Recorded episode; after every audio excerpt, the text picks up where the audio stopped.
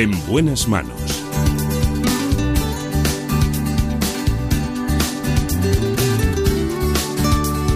El programa de salud de Onda Cero.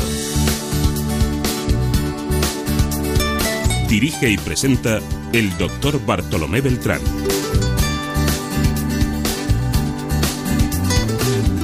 ¿Qué tal? ¿Cómo se encuentran? Me alegro mucho de saludarles.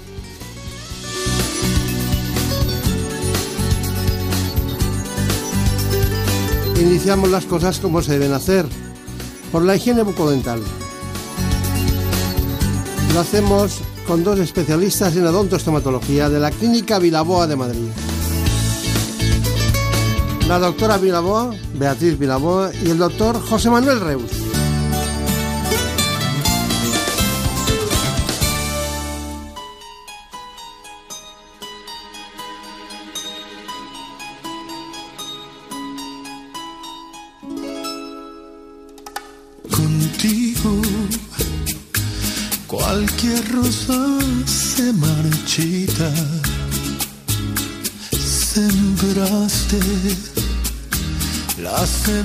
Del dolor.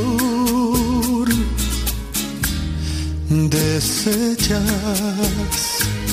el cariño de este Ya saben ustedes que siempre empezamos con el conocimiento básico de cada proceso, en este caso nuestro informe.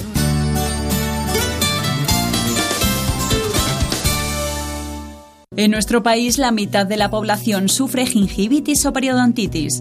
Estas enfermedades se deben al mal estado de las encías y son provocadas por una escasa higiene bucal y otros hábitos poco saludables como el tabaquismo. Son afecciones muy comunes a las que no se les da suficiente importancia.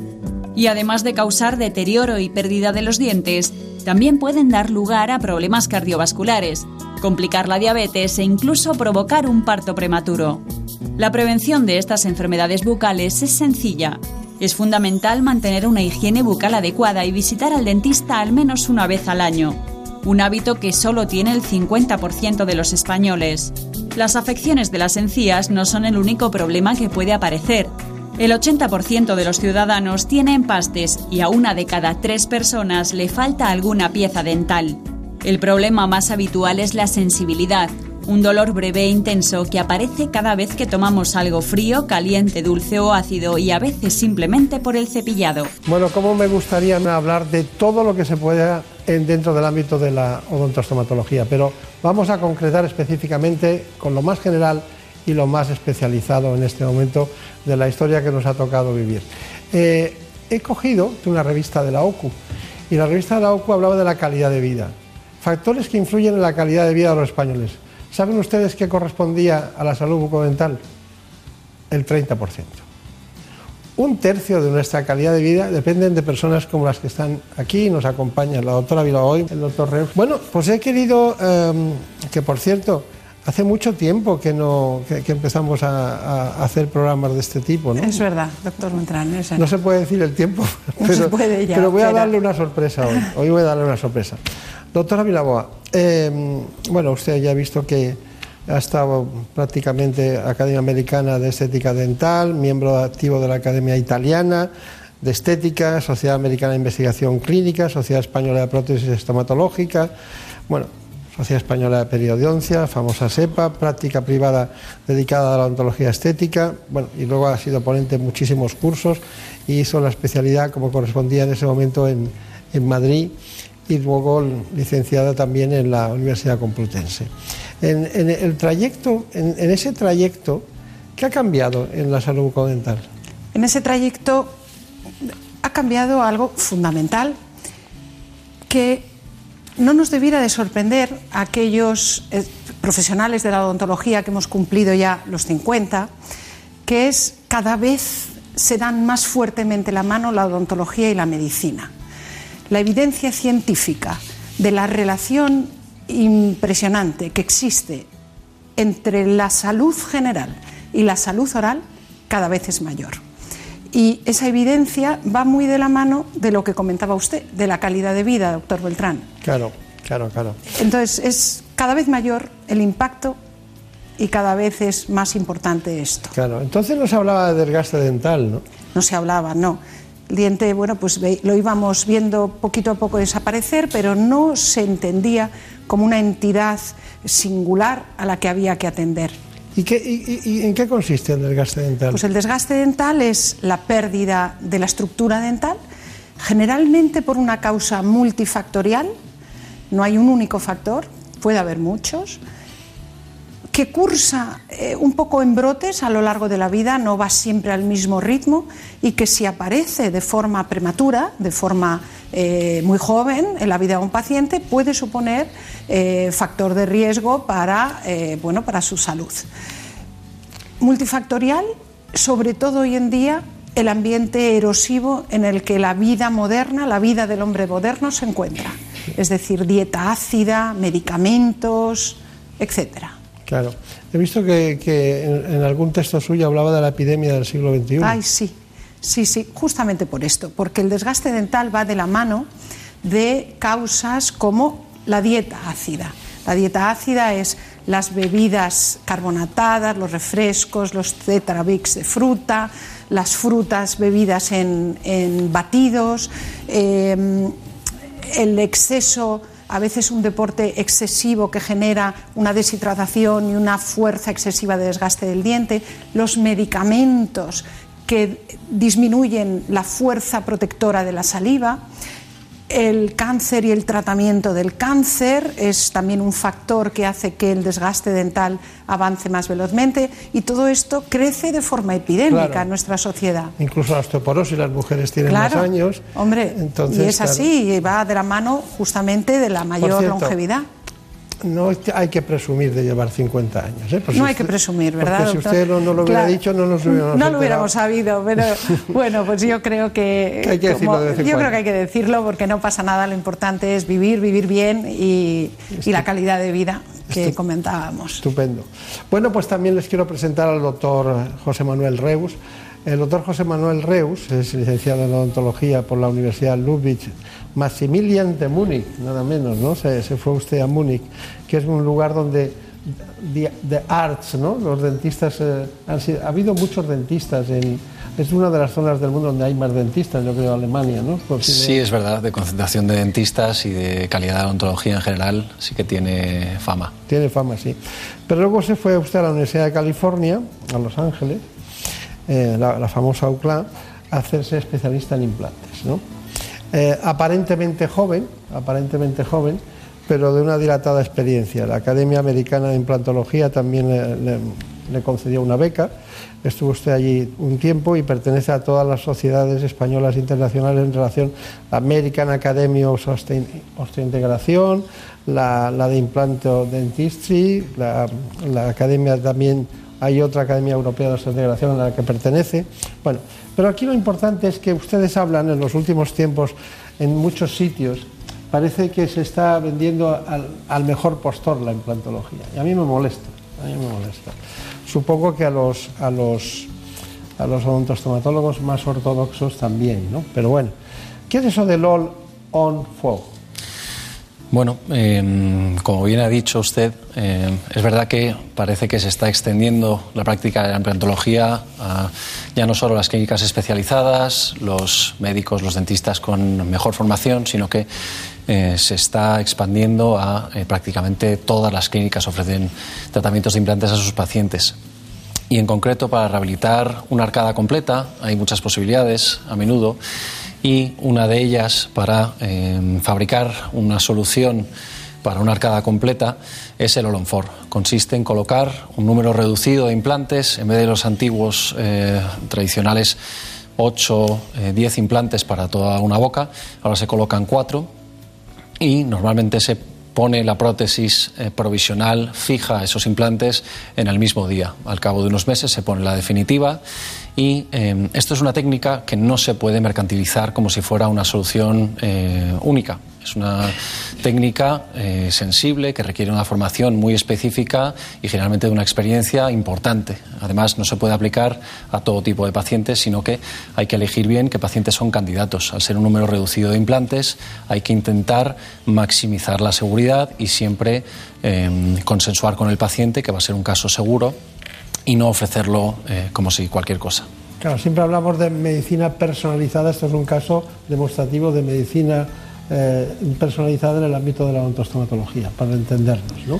Porque se habla de eso siempre en otros tipos de, de tratamientos de cáncer o tratamientos de reumatológicos, cuando son enfermedades autoinmunes. Pero en fin, eh, me gustaría saber una cosa. Mm, la rehabilitación es, es, es, es, compleja en todos los sentidos de las personas que tienen que rehabilitar un diente o una boca entera.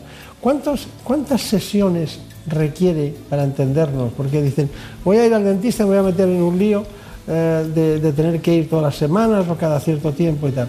¿Eso cómo lo planean? Para rehabilitar una, una boca entera o, un, o una zona dental determinada, ¿cuánto tiempo tardan ustedes?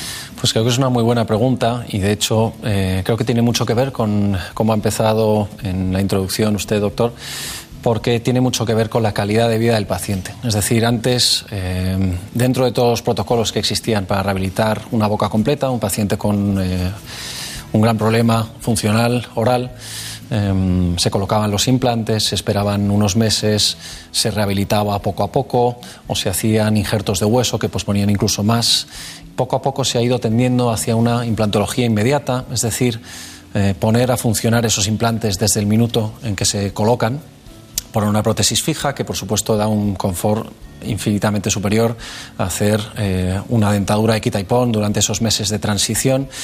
Y claro, lo que estamos buscando es precisamente reducir el número de sesiones para que el paciente no tenga que pasarlo mal tantas veces. Es decir, ya no solo operar menos veces, sino eh, todos esos procesos que implican rehabilitar esa boca eh, con un problema complejo, disminuir el número. Está bien, tengo que preguntarle muchas cosas para que la gente se lleve, eh, sobre todo nuestros espectadores, una idea exacta de la implantología porque da, la impresión que es cambiar una rueda de un coche y no estamos hablando de eso. Eh, tenemos un interés muy especial en que conozcan en profundidad la relación entre la más vanguardista de la odontostomatología, como practican en la clínica Pinaoa, con la combinación de los elementos fundamentales para hacer de manera muy ortodoxa la implantología que tan de moda está en nuestro país. Todo viene de personas desdentadas de tiempos anteriores y que hay que corregir, o personas que tenían caries. Pero yo aprendí en esa clínica una cuestión que me llamó mucho la atención, que es la sonrisa perfecta. Muchas personas acuden al dentista en busca de la sonrisa perfecta. Lo que en realidad existe es la sonrisa perfecta para un paciente. Es decir, no podemos encasillar unos dientes perfectos en cualquier boca. Tenemos que estudiar cuál es la anatomía, cuál es la función, cuál es la personalidad del paciente para diseñar una sonrisa imperfecta, pero lo más natural posible para ese paciente. Pero cuando se ha perdido una pieza dental, colocar un implante es la mejor solución. Y es que además de una función práctica, una sonrisa estética y bonita es parte fundamental de la imagen. Un implante eh, es una raíz artificial para sustituir uno o varios dientes que faltan. Cuando se cae un diente, sea por enfermedad de las encías, sea por patología sistémica, por algún traumatismo, lo que intentamos es sustituirlo mediante una raíz sintética que va anclada en el hueso. Esa raíz puede ser eh, de titanio en la mayoría de los casos. La implantología avanza a pasos de gigante.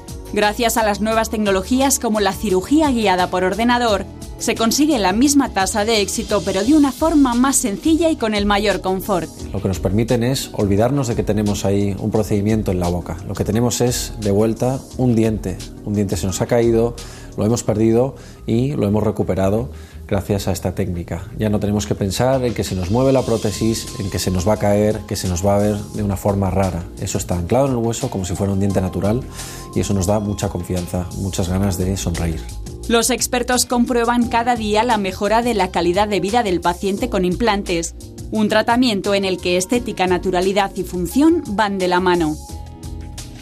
Bueno, pues doctora Vilaboa, eh, recuerdo también otro concepto que es el del blanqueamiento dental. ¿Dónde estamos en ese, en ese punto? ¿Hay novedades? Pues el blanqueamiento dental cada vez lo podemos personalizar más.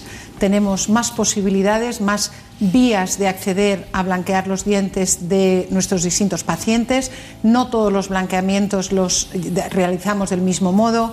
Algunos se hacen con un peróxido de carbamida, con un peróxido de hidrógeno, con diferentes concentraciones adaptados al esmalte que nos encontramos, a la edad del paciente y a la situación general de la boca. Eso es importante, es una novedad importante, cada vez más personalizado y por otro lado la reconfirmación de que un blanqueamiento aumenta la microdureza del esmalte y por lo tanto cada vez hay menos escépticos en, en este campo de la odontología. Claro. Eh, es lógico. Tengo, tengo un tema que es la, la restauración, la restauración dental mínimamente invasiva. Bueno, es, ¿Qué- ¿En qué consiste? es, eh, doctor, Habrá que abrir la boca, ¿no? Claro, eh, así es, hay que abrir la boca, pero es justamente la odontología del presente. Ha habido muchos años de odontología tradicional, clásica, convencional, donde era eh, un requisito mm, casi sine qua non tener que eliminar algo de estructura dental. Hoy la odontología adhesiva nos permite restaurar lo que falta sin reducir estructura. El diente ya ha perdido, ha perdido por un traumatismo, por un desgaste, por una caries, por muchas causas. Ahora somos capaces y podemos, tenemos la tecnología y el conocimiento para adherir, añadir lo que falta sin tener que tallar, sin tener que eliminar estructura dental. Está bien, está bien. Bueno, doctor Reus, eh, respecto a usted, hay un asunto que me interesa que es la digitalización. Estamos siempre delante de un ordenador, pero digitalizar eh, se hace en el mundo de la imagen. Eh, ¿Para qué les sirve a ustedes en la odontología moderna? Bien, pues la verdad es que nosotros eh, en la clínica cada vez pasamos más tiempo frente al ordenador porque nos sirve en prácticamente todos los ámbitos, desde el momento en que empezamos a hacer un diagnóstico, haciendo una radiografía en formato digital, una planificación eh, para la cirugía o para la rehabilitación de toda la boca en sistemas de planificación, cirugía guiada, incluso cirugía por navegación, que es una cirugía eh, semi-robotizada, por decirlo de alguna manera, y eh, también a la hora de fabricar los dientes, las prótesis finales ya no se hacen mediante un proceso artesanal de diseño en un molde con cera, con materiales manejados por un artesano, que dependía muchísimo de eh, pues muchísimos factores que podían variar, sino que ahora se utilizan máquinas que aumentan muchísimo la precisión, impresoras 3D, fresadoras, eh, que por supuesto nos otorgan unas calidades que han supuesto un salto cualitativo importantísimo. Un día le vi eh, en la clínica que estaba dando clases a distintos alumnos, ¿no? hombres y mujeres, y estaba y yo pensaba, digo, bueno, digo, habrá que poner la mano dentro de la boca, habrá que hacer cosas, pero claro, el tema de la precisión en centímetros en implantología o en milímetros es fundamental, ¿no? Eso de- debe ser ahí donde nace la necesidad de ver dónde está el problema, las distancias, lo que, lo- cómo, cómo los, los que hacen los implantes tienen que medir para que se quede ajustado. Todo eso debe ser complicadísimo, ¿no? Bueno. Porque lo, lo venden como una simplicidad y yo lo veo como, una, como un avance que tiene. Porque una cosa que me llama mucho de usted, eh, me llamó mucho la atención fue eh, la paz, la eh, como si no existiera el tiempo. Un, implantólogo que tenga prisa no creo yo que sea demasiado bueno, ¿no? Desde luego. Mm, influye muchísimo la preparación que hagamos para un caso antes de, eh, de empezar. Eso nos da muchísima tranquilidad, exactamente, y lo que nos permite es no tener que improvisar tanto como se hacía a lo mejor antiguamente. Es decir, visualizar muy, muy bien exactamente lo que tenemos, la anatomía, lo que queremos reconstruir, lo que queremos hacer y eh, tener en mente el final y desde luego que los las pequeñas variaciones, desviaciones en eh, milímetros eh, influyen muchísimo. En un caso sencillo yo siempre comparo, eh, para explicárselo a mis pacientes, em, con conducir o con cocinar. Todo el mundo sabe conducir, casi todo el mundo sabe cocinar, pero eh, muy poca gente sabe llevar un coche eh, como un Fórmula 1. Hay casos que son eh, realmente complicados y que no nos admiten ni siquiera eh, décimas de milímetros de margen de error y por eso tenemos que ser muy precisos. Un implante tradicionalmente se colocaba mediante un corte en la encía, se levantaba la encía todo lo que necesitáramos para poder ver el hueso y fresábamos a través de ese hueso para anclar nuestro implante. Hoy en día lo que conseguimos es, gracias a técnicas como la cirugía guiada, Planificamos toda nuestra cirugía en el ordenador, metemos la información de los moldes del paciente, las fotografías y el escáner eh, radiológico. Combinamos esa información y diseñamos nuestra cirugía perfecta en función al diente final perfecto. Y dándole clic al ordenador lo que conseguimos es que ese ordenador nos imprima una férula o un aparatito que solo nos permite colocar los implantes en una determinada posición. En este render podemos ver una reconstrucción de lo que es una cirugía guiada. Aquí vemos la anatomía del paciente, esto es con colores simplemente lo que encontramos en boca. Aquí tenemos los dientes que nos faltan pintados mediante un encerado en el ordenador y aquí a la derecha tenemos la anatomía del hueso del paciente. Con lo cual aquí tenemos una combinación de esas dos informaciones, de la parte de la cirugía y de la parte de los dientes, de la prótesis. Y aquí tenemos una imagen de cómo quedaría un implante. Ese implante podemos jugar con él, podemos moverlo, podemos cambiar la angulación para ver cómo quedaría integrado perfectamente en el hueso y también integrado perfectamente para la prótesis final, para el diente que es el que eh, va a tener el paciente. La tasa de éxito de los implantes al cabo de 10 años con la prótesis encima eh, suele ser superior al 90%. Eh, eso depende mucho de cómo se haga por parte del profesional y cuáles sean los cuidados que tenga el profesional y el paciente por su cuenta. Es muy importante tener una higiene muy rigurosa, tenemos que mimar muchísimo nuestro implante y nuestros dientes y si yo hago bien mi trabajo y el paciente se cuida, esos implantes pueden durar muchos, muchos años. Bueno, pues eh, con, esa, con esa esperanza se vive, ¿no? Eh, que dure muchos años en todos los sentidos. Eh, doctora eh, Beatriz Milagua, ha disminuido, yo tengo la sensación de que ha disminuido la caries y la enfermedad periodontal. No mucho, pero que ha disminuido. Ha disminuido, ha disminuido, se lleva muchos años combatiendo, muchísimas campañas, bueno, la labor que duda cabe de los medios de comunicación como el de ustedes, eh, las campañas de los ministerios de Sanidad, de Salud, de los colegios profesionales.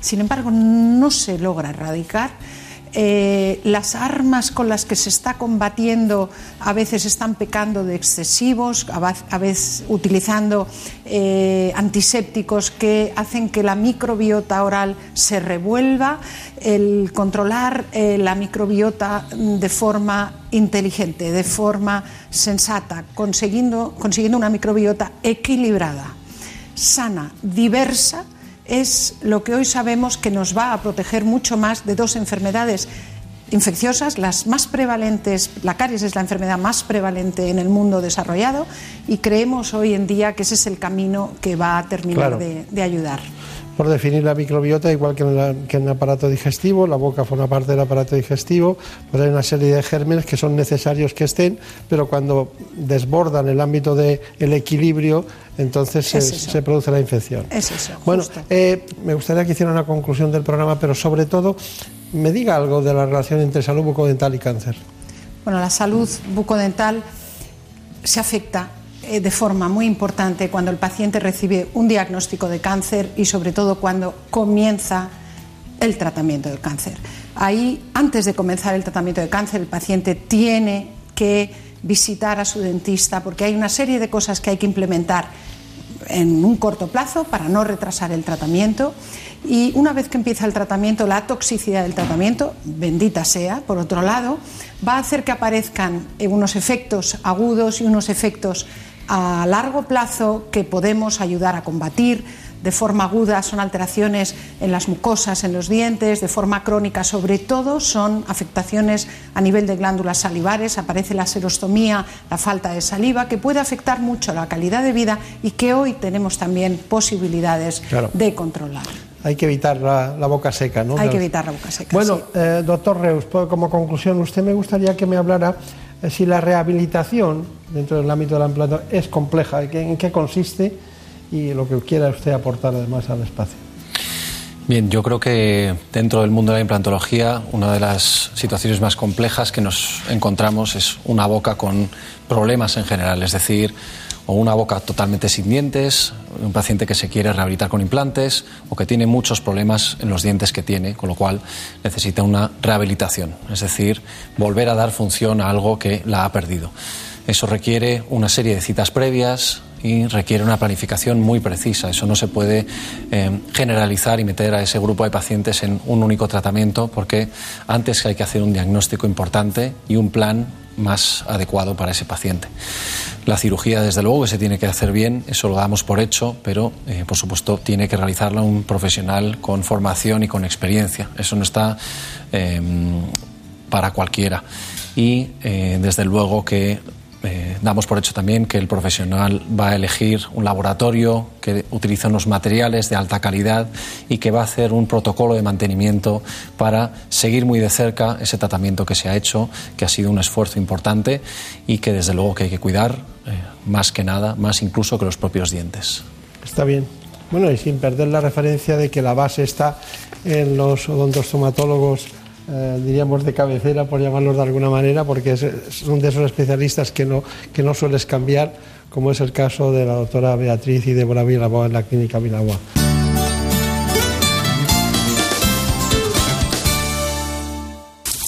Es lógico, Murprotec, empresa líder en la eliminación definitiva de las humedades, patrocina la salud en nuestros hogares. ¿Te lo dije o no te lo dije? Sí, papá. Si es que nunca me haces caso. ¿Cuánto dinero te has gastado ya en, las dichosas humedades para nada? Tienes razón, papá. Si hubieras llamado Murprotec desde el principio, otro gallo cantaría. Que te eliminan las humedades de forma definitiva y te dan una garantía de hasta 30 años. Anda, pásame el contacto, porfi. Llama al 930 1130 o entra en murprotec.es. Es que lo que no sepa un padre...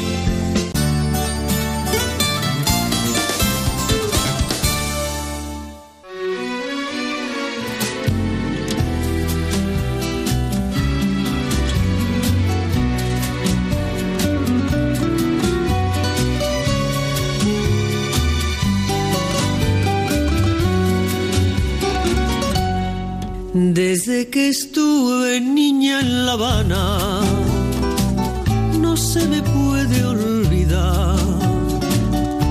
Estaba dedicada a Marta López Llorente. De mi ventana, tacita lejana, aquella mañana pude contemplar de aquella boca, allí le llaman el malecón. Había coches de caballos, era por mayo. Sonaban por la alameda, por puerta tierra, y me traían ahí tierra mía. Desde mi Cádiz, el mismo son, el son de los puertos, dulzor de guayaba calabaza puerto. Aún pregunto quién me lo cantaba. Tengo un amor en La Habana y el otro en Andalucía. No te he visto yo a ti, tierra mía, más cerca que la mañana. Pero hay un amor intangible muy poco egoísta en el mundo, es la relación médico-paciente. Dedicamos este, esta música, este espacio, a uno de los grandes amantes de la música, el presidente del mejor colegio de España, para mí, Pedro Hidalgo, el doctor Pedro Hidalgo.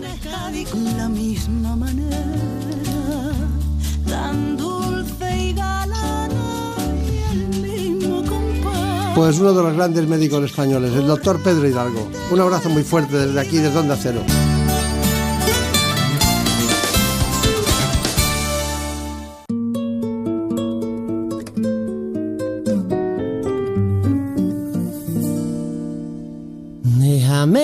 Noche soñar contigo. Cosa imposible cuando se tienen algunos trastornos como el caso de la hemorroides. Hoy nos visita un gran cirujano, el doctor Hipólito Durán Jiménez Rico. Vamos a hablar de hemorroides. Que yo sea quien te quite la ropa. Déjame que mis manos rocen la tuya. Pero antes que cualquier otra cosa, conozca nuestro informe sobre hemorroides.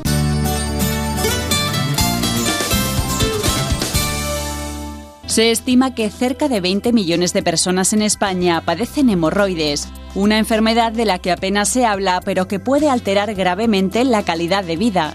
Son muchas las causas que provocan su aparición, pero sin duda las más importantes son el estreñimiento, el sedentarismo, el embarazo, el parto, una alimentación inadecuada, la toma de algunos medicamentos y permanecer mucho tiempo de pie. La clave para prevenirlas es combatir el estreñimiento, el ejercicio físico regular, mantener una alimentación rica en fibra, evitar los alimentos gaseosos y el alcohol y beber más de litro y medio de agua al día. Son hábitos que pueden mejorar las molestias. Cuando las recomendaciones higiénico-dietéticas y el tratamiento farmacológico a base de medicamentos tópicos y orales no funcionan, en cerca de un 10% de los pacientes es indispensable pasar por el quirófano. Bueno, la verdad es que es un tema, un asunto muy espinoso en todos los sentidos, que muchas personas no lo cuentan nunca, eh, porque tiene poca sociología la hemorroides. Eh, incluso hay pacientes que les gusta socializar la, enfermedad y contar lo que le han hecho los médicos y me pusieron esto y lo otro. En hemorroides se lleva silenciosamente y cuando van al especialista, en muchas ocasiones es tarde y tienen que recurrir a técnicas eh, quirúrgicas. Bueno, nos acompaña un gran especialista, es cirujano general y del aparato digestivo. Eh, ha practicado la docencia, la investigación y la asistencia en ese ámbito, en la universidad, concretamente en Alcalá de Henares, pero estuvo en el Bierzo, en una ocasión trabajando al principio como cirujano en el Bierzo, en el Hospital del Bierzo.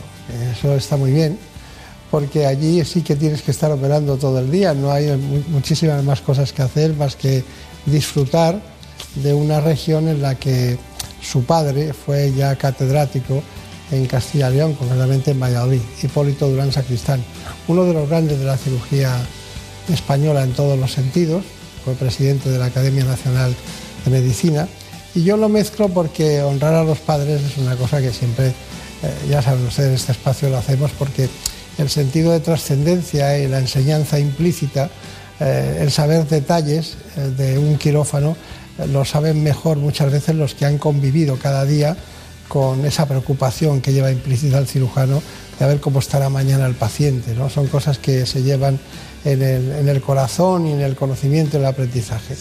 Pues nada, tenemos un, gran invento familiar que es el doctor Hipólito también, Durán también, Jiménez Rico. Bueno, eh, ¿Hay alguna cuestión que quiere usted añadir? Porque le he traído para hablar de hemorroides, pero no, esto no es el objetivo de su vida, aunque me dicen los compañeros del hospital, del Grupo Hospital de Madrid, que dice, no, nosotros que las haga el doctor Durán y, se la mandan. Pero ya me ocurrió con el tiroides. Sí, son temas que, que en el centro de gravedad de la cirugía general, pues mm, son importantísimos porque el que los padece los tiene, pero resulta que caen en sus manos, ¿no? Sí, sí, sí. El, no, añadir, agradecerte las palabras que has tenido de deferencia a mi padre, que bueno, pues que ya más recientemente falleció y le tendré siempre presente y fue el que me introdujo en el mundo de la cirugía. Además de ello, efectivamente, como comentaste inicialmente, la gente suele esconder el padecimiento que tiene por sus hemorroides, pues porque socialmente está mal visto y efectivamente la gente no suele compartir esta dolencia. Bueno, siempre defendemos una postura en el Hospital de Madrid. Tendrás más o menos interés por una patología, pero en concreto nos consideramos cirujanos generales y el aparato digestivo. Y en la, aludiendo concretamente a las hemorroides, efectivamente es una patología con una prevalencia altísima. A lo largo de su vida, cualquier persona habrá tenido hasta un 40-50% de, de, las personas a lo largo de su vida ha tenido al menos un, un episodio de hemorroides y por lo tanto, aunque esté aunque sea socialmente un poco complicado y comprometido hablar de ellos, la, prevalencia de la enfermedad está ahí y por supuesto hay que saber ofrecerles alternativas de tratamiento y, de curación. Claro. Según datos de nuestro departamento de documentación, la mitad de la población española va a tener hemorroides en algún momento de su vida. Efectivamente. bueno, en uno u otro grado, ¿no? Pero luego ya hablaremos de temas concretos como es el caso del embarazo. nos, nos introducimos en este campo, en las hemorroides. Bueno, ahí hace poco, hace poco yo hablé con usted por un, por un caso eh, que había, que teníamos y, usted le puso un tratamiento conservador, pero también indicando algunas cuestiones. No sé qué grado sería de hemorroides, ahora me dice cómo las miden ustedes, cómo las valoran, pero quiero decirle que está muy bien. Se Eh, fue a su país, me era, alegro, eh, efectivamente. está muy bien porque estuvo, estuvo aquí, reclamó la atención eh, medio urgente desde, desde un hotel de Madrid y venía de Panamá Sí, concretamente. efectivamente, recuerdo perfectamente al paciente. Y pues está bien.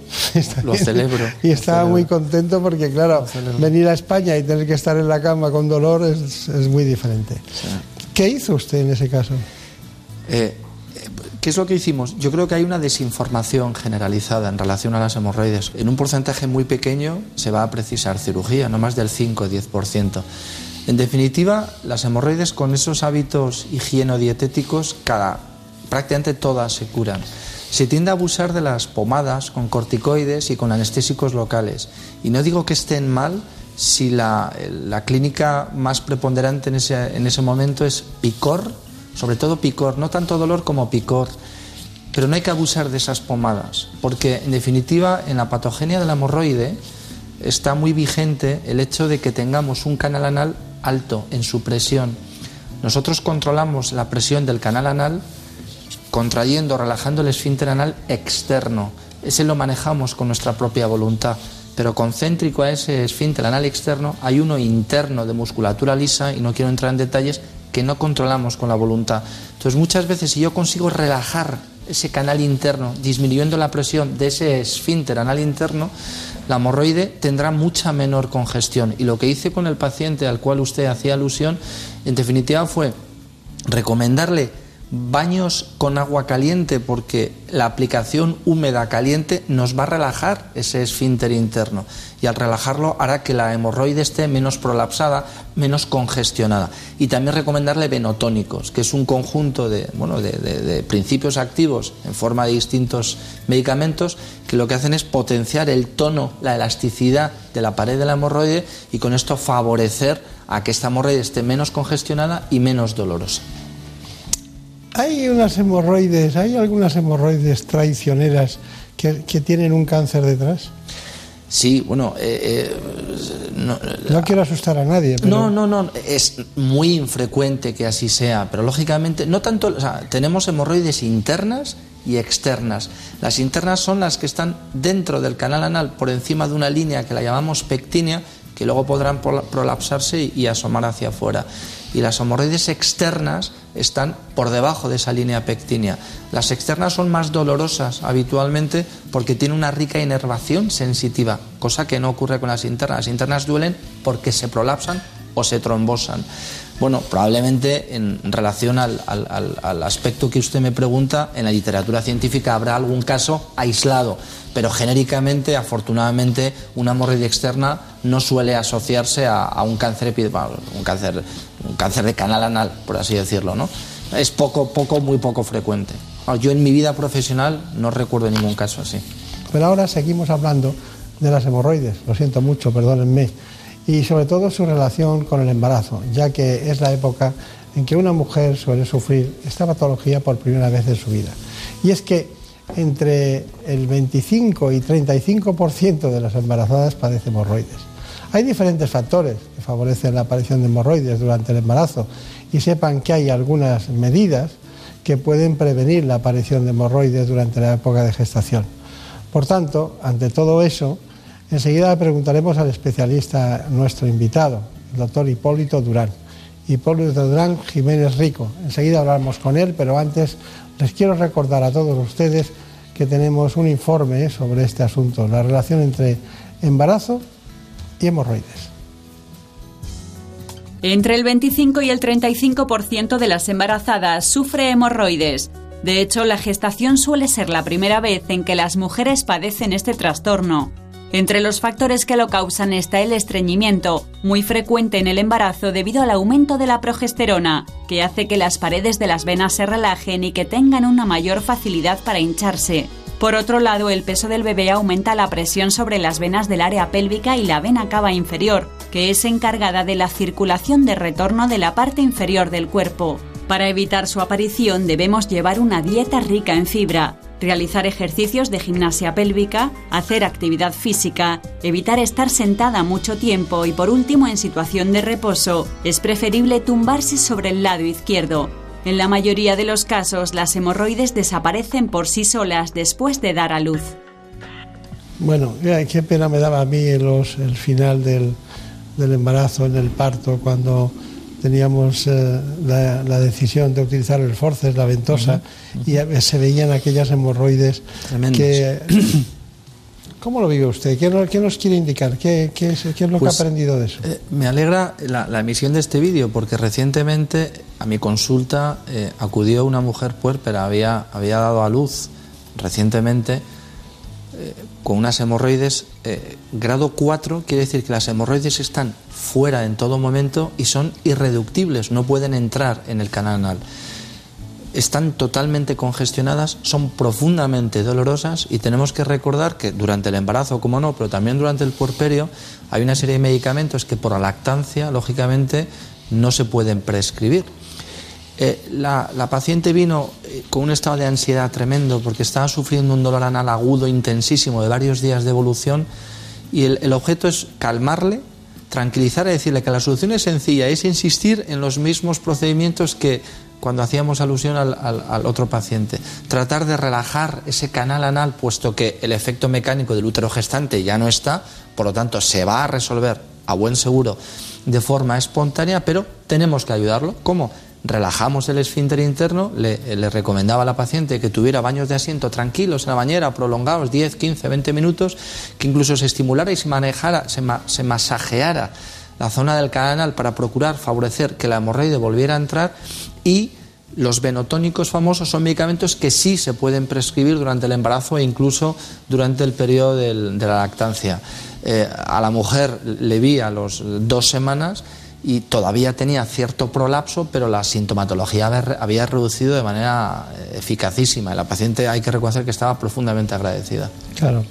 Claro, la alimentación influye mucho, aparte del seguimiento y el sedentarismo. Ya lo ha dicho el vídeo perfectamente, una alimentación, beber una ingesta de agua adecuada, de líquidos, litro y medio, etcétera, una dieta abundante en fibra y aquellas personas que padecen estreñimiento, además, sí que me gustaría mencionarlo, también facilita mucho laxantes, pero no laxantes catárticos. A mí esos no me gustan. Yo suelo prescribir el aceite de parafina, que es un aceite que lo que hace es lubricar las heces y por ello el paso de la hez por el canal anal es mucho más fácil, mucho, es un deslizamiento más sencillo.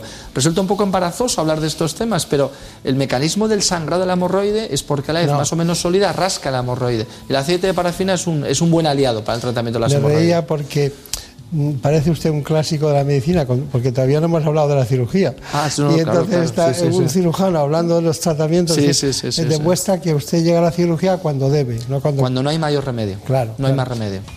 El estrés y el consumo de comida rápida ralentizan el tránsito intestinal. Comer a deshoras, beber poca agua y tomar grasas saturadas son igualmente factores de riesgo que pueden desencadenar la aparición de las temidas hemorroides. Reducir al máximo el consumo de alcohol y tabaco, practicar ejercicio y mantener una estricta disciplina en los horarios de las comidas son hábitos saludables que ayudan a regular los movimientos intestinales, lo que reduce el estreñimiento y por tanto la aparición de hemorroides. La fibra es el mejor aliado contra el estreñimiento. Además, regula el azúcar, equilibra la flora intestinal y ayuda al corazón. 30 gramos al día son suficientes para que nuestro cuerpo funcione como un reloj. La manera más saludable para obtener la fibra necesaria es seguir una dieta equilibrada y consumir alimentos que la contengan de modo natural. Las legumbres como los guisantes, los cereales, especialmente los integrales y los frutos secos, tienen una abundante cantidad de fibra. También frutas como el kiwi o las fresas y verduras como las alcachofas o las espinacas. Bueno, eh, era el embarazo, pero era para las hemorroides, para evitarlas, ¿no? Era el tratamiento adecuado. Bueno, eh, vamos con la cirugía. Con brevedad, esquemáticamente, ¿cuáles son las técnicas que usted utiliza y en qué momento? Voy a procurar ser conciso porque el número de técnicas es grande, es importante. Y esto en cirugía tiene su connotación un tanto negativa. Cuando existen muchas técnicas para una cosa es que no todas son suficientemente eficaces. El, ejemplo son los juanetes. Efectivamente, es un ejemplo perfectamente traído. Mire, eh, le decía con anterioridad, grado 1, las hemorroides están siempre dentro, grado 2, están dentro, cuando hace esfuerzo defecatorio sale, salen fuera y cuando deja ese esfuerzo vuelve a entrar. Hemorroides grado 1, grado 2 son hemorroides pequeñas. ¿Cuándo se suelen operar? Cuando a pesar de las medidas higienodietéticas sigue el paciente sangrado, que es la gran indicación de las hemorroides pequeñas, que sangran por el roce del contenido fecal en el canal anal. En ese tipo de hemorroides yo recomiendo una ligadura con banda elástica. Es decir, es un procedimiento que se puede hacer de manera, si no ambulatoria, en hospital de día, dos, tres, cuatro horas después del procedimiento quirúrgico. Se puede hacer con anestesia local, preferimos que el paciente esté un poco sedado y consiguen esa pequeña hemorroide introducir una bandita elástica que lo que va a hacer es estrangularla y eh, ulteriormente a los días eh, con el estrangulamiento de la hemorroide esta eh, se necrosa y desaparece. Importantísimo la ligadura de bandas en las hemorroides por encima de la línea pectínea internas, nunca externas. Cuando son grandes, la ligadura de banda a mí no me gusta y lo que hacemos habitualmente es una hemorroidectomía convencional, que es una técnica quirúrgica que está denostada, pero que desde mi punto de vista, si se hace con cuidado, esmero y meticulosidad, no hay que desdeñarla, porque hay una realidad vigente. La hemorroidectomía es la técnica bien realizada que menos índice de recurrencia tiene. Últimamente en hemorroides radio intermedio estamos aplicando un tratamiento muy novedoso, que es la radiofrecuencia. Y de manera preliminar estamos contentos. Pero a grandes rasgos yo creo que es ligadura de banda, hemorroide pequeña, interna, insisto en ello, por favor, y eh, hemorroide de tamaño grande, la hemorroidectomía convencional, bien realizada de forma meticulosa, y últimamente estamos empleando la radiofrecuencia. La hemorroidectomía, que usted ha citado varias veces, que la ve como una técnica que a veces está denostada porque bueno, es, quitar la hemorroides en realidad, quitar los sacos hemorroidales, eh, ligar bien, ligar con, precisamente y luego seguir un tratamiento adecuado para que el la postcirugía sea, esté bien conducida, ¿no? Está muy bien. Bueno, pero hay muchos, eh, aparte de todo eso, eh, hay muchos pacientes que, que, tienen una fisura anal. Y, y escuece, pica, molesta eh, cuando se duchan y por muy higiénicos que sean al cabo del día tienen una, situación. Dice, ¿qué, piensa de la fisura anal? La fisura anal es otra patología muy prevalente y muy relacionada con, las, eh, con el estreñimiento y con las personas que por sus circunstancias laborales tienen que estar mucho tiempo de pie, etc. La clínica de la fisura anal es sangrado y mucho dolor. La fisura anal genera un dolor agudo importante y es motivo de, asistencia a la clínica, al consultorio del cirujano. Es una llaguita que acontece siempre en el último centímetro del margen anal, cara posterior, la fisura es en cara posterior. Y eso sí que, eh, permítame usted la aclaración, se debe claramente a una hipertonía del esfínter anal interno famoso al que referíamos antes. Esa hipertonía es responsable de que esa llaguita, como la sangre nunca le va a llegar a esa mucosa, no se puede cicatrizar y no cierra. Y esa contractura salvaje del esfínter interno es el causante del dolor. Y aquí incuestionablemente el tratamiento, el 85-90% de las veces, con tratamiento local. Insistimos, baños de asiento con agua caliente y ese aceite de parafina que hace que el gesto de hacer deposición sea más sencillo, más liviano y las heces eh, lubricadas eh, pasan con facilidad a través de ese canal doloroso. Y si en 10-15 días fracasa, se interviene. Hay un tratamiento intermedio también para relajar ese esfínter interno, que son medicamentos que tienen óxido nítrico, que relajan el esfínter interno. Y es algo muy interesante, el óxido nítrico se utiliza para la hipertensión, relaja el músculo liso de la arteria. Pues alguien tremendamente ingenioso puso ese principio activo en una pomada y cuando ya fracasa agua caliente, aceite de parafina, óxido nítrico y otros análogos, es cuando hay que aplicar la cirugía. El óxido nítrico está, sirve para muchas cosas. ¿eh? Sí, sí, sí. Es tratamiento, lo que hace es relajar ese esfínter interno, músculo liso, profundamente espasmodizado. Está bien, está bien. Bueno, eh, hay una cuestión. Usted, eh, estamos en fin de semana y usted, bueno, pues ha operado durante la semana. De todo lo que ha operado, ¿qué es lo que le ha llamado más la atención? Siempre en eh, la, filosofía de los cirujanos que estamos en, el Hospital María Norte San Chinarro somos cirujanos generales. Pues una cirugía reciente que he hecho ha sido una hepatectomía izquierda a una mujer joven por esta presentar un angioma, que es un tumor vascularizado benigno, que, pero que por su gran tamaño puede romperse y tiene una indicación clara quirúrgica. Probablemente esa es la cirugía que más me ha, me ha, me ha gustado la ha semana tenido que hacer una EMI, es decir, la mitad del hígado prácticamente. Bueno, quitamos, hemos quitado el segmento 2 y 3, que es una sectorectomía lateral izquierda. Pero vamos, es una cirugía que hay que tener, eh, bueno, hay que tener experiencia en cirugía hepática para hacerla. Claro, claro. Y luego, eh, para que la gente lo sepa, el angioma bueno, normalmente vemos angiomas en la piel, en la cara, pero no, no los podemos ver en el hígado. ¿Qué lo detectaron por ecografía? Claro, y lo hizo usted muy bien. Es un clásico que llega el paciente porque se ha hecho una ecografía por cualquier otro motivo, le han detectado un angioma y viene muy asustado. A ver, los angiomas hepáticos operan muy pocos y cuando adquieren un tamaño importante y sobre todo tienen crecimiento exofítico, es decir, no están almohadillados dentro del parénquima hepático. Un angioma de 6-7 centímetros que esté en el centro del hígado tiene pocas posibilidades de romperse. Ese yo le recomendaría un seguimiento de imagen. Un angioma como el de esta paciente de 13 centímetros, exofítico totalmente, tiene posibilidades de romperse y tiene indicación quirúrgica. ¿Cómo ha disfrutado eh? de no hablar de hemorroides un momento? ¿eh? se, lo agradezco. sí, sí, sí. sí, porque los cirujanos vasculares, eh, les digo, vamos a hablar de varices, y, porque hay un gran número de población que claro. dice, algún día tenemos que hablar de los de, la, de los uh, de los angiomas o de los uh, angliomas o, o carotidios sí, ¿no? sí, sí, sí, sí. efectivamente quieren, quieren hablar de, de, de, patologías que en las que hay que ser un gran cirujano ¿no? que, que ahí hay fronteras claro. es, técnicamente son más demandantes una resección de un hemangioma hepático es más demandante que una hemorroidectomía lógicamente claro, claro, claro. bueno yo he dicho lo del doctor Hipólito Durán Sacristán su padre que en paz descanse, he hablado de él, pero no se hacen a la idea, se creen que es una diferencia con usted. Muchos ciudadanos no saben que aquí en los años 70 y... Sí, entre el 63, 70, 75, había unos tomos del doctor Hipólito Durán de cirugía que estaba toda la cirugía. Uh -huh. Y había otros tomos que eran el Piulás, que estaba en, en, Cataluña, y había un Madrid-Barcelona sí, sí. en la cirugía. En la cirugía. Sí, sí, Era así.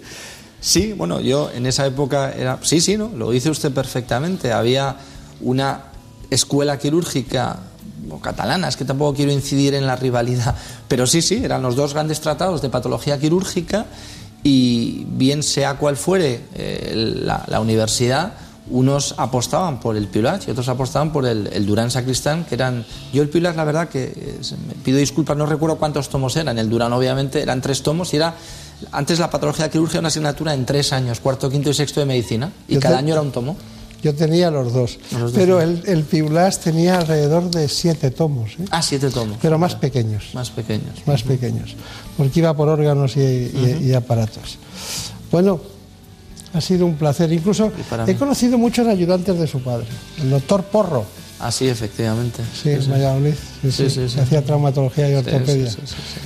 Esas son, es, no se arrodillaban de milagro cuando estaban con el jefe. Eran otros tiempos. Eran otros, eran, tiempos. eran otros tiempos, no tiene nada que ver. Sí, pero el paciente no ha cambiado. El paciente no ha cambiado y la vocación de servicio al paciente tampoco. Tampoco. Un placer. Un placer el mío. Que sea muy feliz. Cuídese. Muchísimas gracias. Gracias.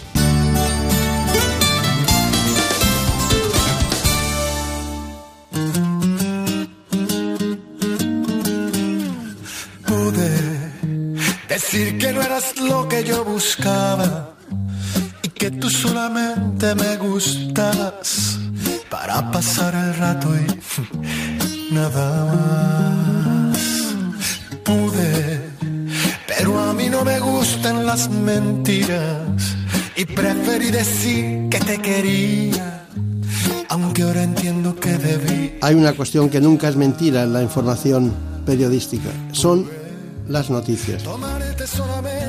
Les dejo con los compañeros de los servicios informativos que vienen trabajando en la última hora para que ustedes conozcan la última realidad informativa del momento. Pude decir que no eras lo que yo buscaba y que tú solamente me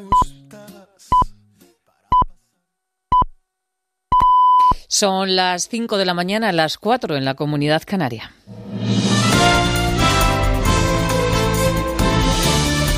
Noticias en Onda Cero. Buenos días. Intenso domingo de precampaña. Los principales líderes Pedro Sánchez, Pablo Iglesias y Pablo Casado van a participar hoy en distintos actos de partido. Sánchez en la fiesta de la Rosa en Barcelona, Iglesias en la fiesta del Partido Comunista en Madrid y Casado en el Día del Afiliado en Zaragoza. Primeros actos de precampaña después de que ayer Sánchez, ante el Comité Federal de su partido, aseguró que el PSOE es la izquierda cabal y de gobierno. Son la única alternativa para superar el bloqueo político y, según Sánchez, solo el PSOE puede ofrecer la estabilidad que España necesita ante los futuros retos. Sánchez no quiere confrontar. Nosotros hablamos de un proyecto para cuatro años, un proyecto para una legislatura, no un proyecto para una investidura, sin perder ni un minuto en reproches el próximo 10 de noviembre.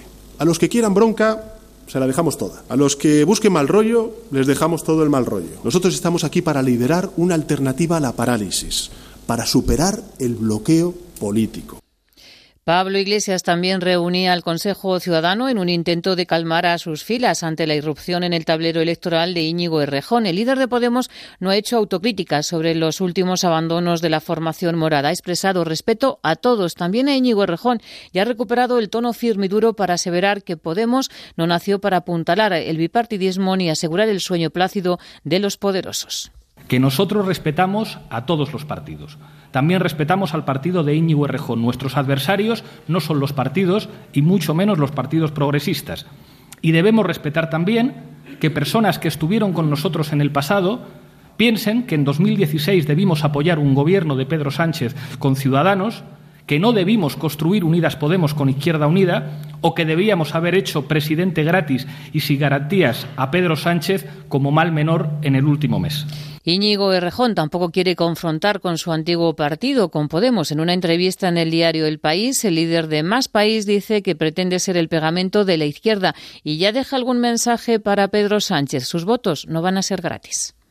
Yo no compito contra Podemos y no compito contra el Partido Socialista y no compito. Es que eh, competimos con una cosa mucho más importante. Nuestro país no debe retroceder. Ahora bien, eh, nosotros lo que podemos garantizar es una voluntad, una especie de declaración de intenciones. Eh, nuestros votos y nuestros escaños van para formar un gobierno progresista. Y hay gente que con esto ha dicho, ¿eso significa que son gratis? No, eso significa que están supeditados a un objetivo político, no de siglas. Y mientras el Partido Popular sigue tendiendo la mano a Ciudadanos para que se pueda materializar la coalición España Suma, pero Rivera se resiste. Mañana lunes termina el plazo para poder concurrir bajo las mismas siglas y el secretario general Teodoro García Gea dice que si no es posible, los ciudadanos van a poder a cada uno en su sitio. Cuando España suma, Pedro Sánchez resta.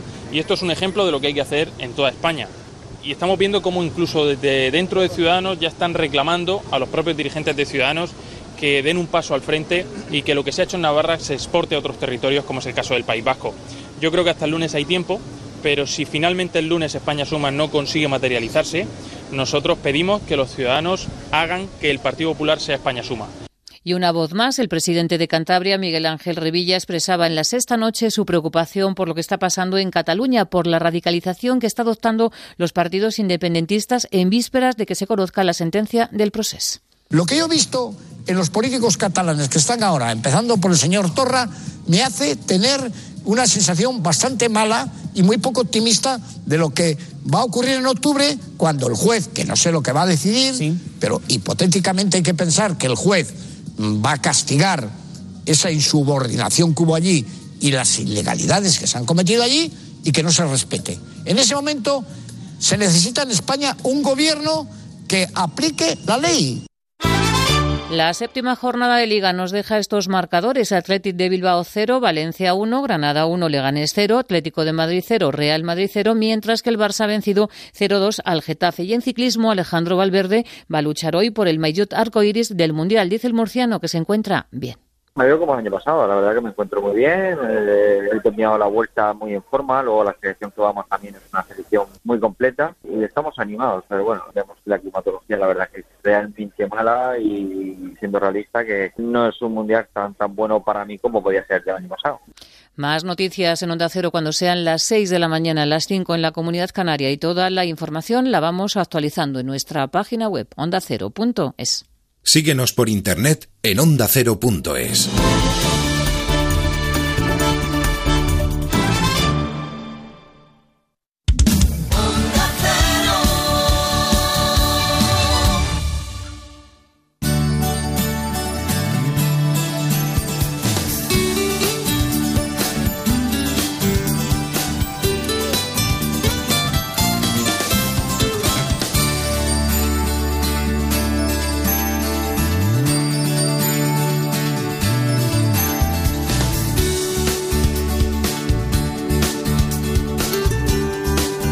En buenas manos.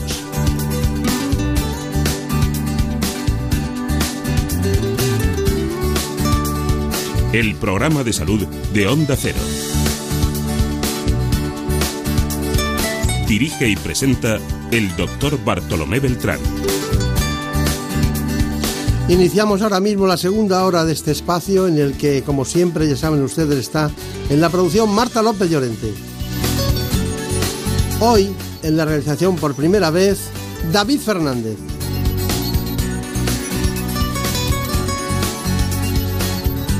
Mucho más joven que Daniel Solís.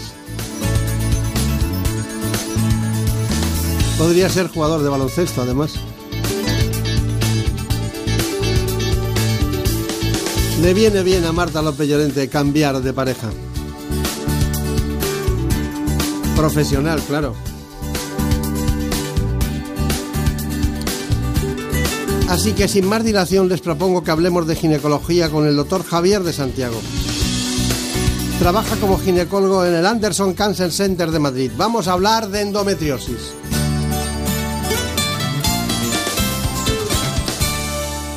La endometriosis es una enfermedad que afecta a entre un 10 y un 15% de la población femenina en edad fértil.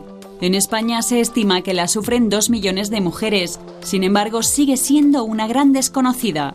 Este trastorno femenino, en ocasiones hereditario, consiste en la presencia de mucosa del endometrio fuera de la cavidad del útero, hasta en los pulmones u otras partes del cuerpo. Los síntomas pueden variar mucho de una paciente a otra, dependiendo de dónde se sitúe el tejido endometrial, pero los más comunes son dolor pélvico, reglas dolorosas, molestias en las relaciones sexuales e incluso problemas de fertilidad. Para tratar el dolor y evitar que la enfermedad siga desarrollándose, suelen ser efectivos los anticonceptivos orales, pero a veces es necesario el abordaje quirúrgico. En la actualidad se trabaja para lograr un diagnóstico precoz de la endometriosis y para desarrollar nuevos fármacos que permitan curar definitivamente este trastorno. Bueno, estamos ante un tema médico, ginecológico, de primera importancia para la, salud psicológica, para la actitud o el comportamiento de muchas mujeres que mes a mes vienen teniendo dolor y que en muchas ocasiones acaban teniendo infertilidad si no caen en manos de cirujanos, de médicos, de especialistas en ginecología expertos en el tema. Según el Ministerio de Sanidad, una de cada diez mujeres puede tener endometriosis. Para mí es una de las grandes eh, disciplinas dentro de la ginecología. De hecho, me elegí esa clase en la Universidad Complutense cuando actuábamos como profesores desde el Gómez Ulla. Me elegí porque era complicada explicarla y sobre todo muy difícil de, de entender por parte de la mujer, porque las cosas están fuera de su sitio. Lo vamos a dejar ahí y eso causa muchos trastornos. Bueno, pero hoy eh, hemos encontrado un especialista que también tiene predilección eh, en todos los sentidos por esta especialidad y concretamente esta disciplina, este capítulo de la endometriosis que venía perfectamente detallado en el libro que estudiamos casi todos eh, que venía una serie de teorías, porque hay teorías sobre la endometriosis, no está definido todavía. Es el doctor Javier de Santiago.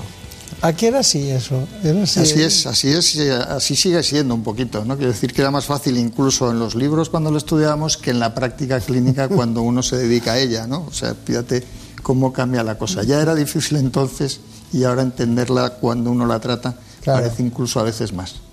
Además, les da la impresión a muchas mujeres que las diagnostican endometriosis en una ecografía de que tienen algo que puede ser maligno, ¿no? que puede ser maligno.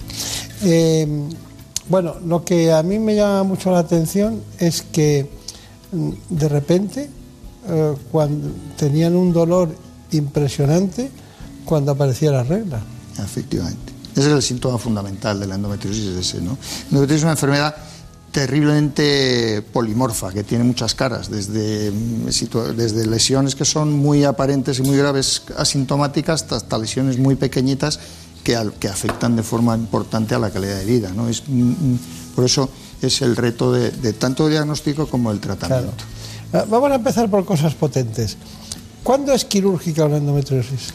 Uf, muy potente es esa, pero esta pregunta es muy potente. Bueno, realmente, de modo general, cuando se ha producido o se produce un fracaso a un tratamiento médico adecuado, escalonado y, y una estrategia médica eh, bien hecha y cuando, cuando, afecta a órganos importantes o puede repercutir en función de órganos importantes como el intestino, la vejiga o, o los uréteres y el riñón. En esos casos sí que es naturalmente. El tratamiento escalonado eh, se refiere usted a los antiprostaglandínicos, a los gestágenos, el danazol, tengo aquí anotado los análogos del GNRH o los antagonistas del GNRH, ¿no?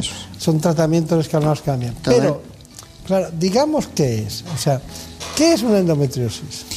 La endometriosis se caracteriza por la presencia de tejido del endometrio que normalmente recubre el interior del útero fuera de su lugar habitual. Y eso puede ser en los ovarios, en el peritoneo o puede ser incluso en la pared del útero, ¿no? Se puede localizar en muchas maneras. Eso conduce a, una, a un fenómeno inflamatorio continuo, cíclico, por estímulo hormonal y conduce a los síntomas, a que los implantes puedan crecer y esa inflamación produzca dolor, produzca la alteración anatómica que repercute sobre adherencias, fibrosis, que repercute sobre la fertilidad de la paciente y básicamente la endometriosis es eso. Claro, claro, claro. Bueno, normalmente tenemos eh, que sale el, tejido endometrial del útero y se queda en los ovarios, ¿no? Entonces se queda como unos, como unos quistes de color chocolate. chocolate. sí, se quedan ahí y entonces usted posiblemente utilice la laparoscopia para quitarlos y que siga funcionando el ovario a su aire. Pero claro, vuelven a aparecer. Sí una condición que, tiene cierta tendencia a recidivar porque la causa, que a veces es desconocida, pero pensamos que tiene que ver con la menstruación retrógrada, es decir, con el paso de sangre menstrual a través de las trompas, permanece. O bien porque no se ha quitado de todo, del todo el endometrioma o los implantes de endometriosis. ¿no? Esas son las dos causas. La recidiva es por la regla, por eso utilizamos tratamientos hormonales que tratan de influir sobre la regla, o bien que no haya, o bien que sea menor la cantidad de sangre menstrual, o, que, o anular la regla por, ese, por, esa vía. Lo pasan muy mal. Muy mal, muy mal. Es una enfermedad terriblemente incapacitante. Hay cosas que sí que hay que decir de ella, como que es que tiene un coste social, sanitario y personal muy alto, muy alto y muy importante. Y estudios que, que catalogan incluso que la pérdida, incluso en coste económico, de 10.000 euros al año cada paciente en general, una paciente con endometriosis sintomática, ese es el coste sanitario. Y luego el drama de que cuando van al baño o cuando incluso tienen dolor de espalda, incluso tienen molestias. Eh, ¿Ha visto usted? Yo lo leí descrito en uno de los manuales que hemos estudiado, vi que había hasta fuera de la matriz, había endometrio hasta en la nariz podía haber. La nariz, efectivamente, sí, es lo que llamamos en concepto general como la endometriosis extragenital. De hecho, la primera descripción anatomopatológica de la endometriosis, que la hizo Samson, mm, alguien que describió una de las teorías, fue una endometriosis peritoneal con afectación del estómago y con afectación de, órganos eh, del abdomen. Claro, claro. Eh, es que es muy sorprendente porque nadie se explica cómo puede llegar hasta ahí. Efectivamente. Es, la teoría inicial es la menstruación retrógrada, pero eso es un hecho muy habitual. Cuando hacemos la paroscopia o, operamos en, pacientes que están con la regla, es muy frecuente que veamos sangre dentro de la cavidad. ¿Por qué unas mujeres sí que tienen o desarrollan la endometriosis? ¿Por qué otras no? Ahí hay pues, teorías inmunológicas, teorías de ambiente inmunológico local que pueden favorecer el que los implantes sigan adelante, otras mujeres no. Ahí tenemos un, campo de investigación muy importante y, en eso sí se está avanzando poco a poco y con estudios en fase 1, pero estamos avanzando. Claro, no mata. Y eso hace que, se, que a lo mejor... Y luego la incidencia no es tan alta como para dedicar miles de millones de euros como hacen con el cáncer, ¿no? Bueno, la incidencia es muy alta. 15% de población femenina con endometriosis, no todas van a tener sintomatología, pero sí que produce un terrible impacto, como digo, la, incidencia es mucho más alta que muchos tumores y es mucho más prevalente, claro, pero, pero, pero claro, el tema es ese, que es una enfermedad benigna, ¿no? no y que se acaba con la edad. Y se acaba con la edad. es que es terrible. es, una enfermedad hormonodependiente que mejora. No siempre mm, desaparece en la sintomatología con la menopausia, pero sí que suele mejorar con la menopausia. Claro, claro. Bueno, me gusta mucho estar con un ginecólogo que sepa de, de cáncer y que sepa de estas patologías. Bueno, como son usted retos, ¿verdad? En el Anderson, ¿no? Es como estar en un, en un salón juntos charlando de esto, ¿no? Bueno, eh, nosotros seguimos con la medicina más estática, ¿no? que también tiene su fisiología y su dinámica y todas aquellas cuestiones.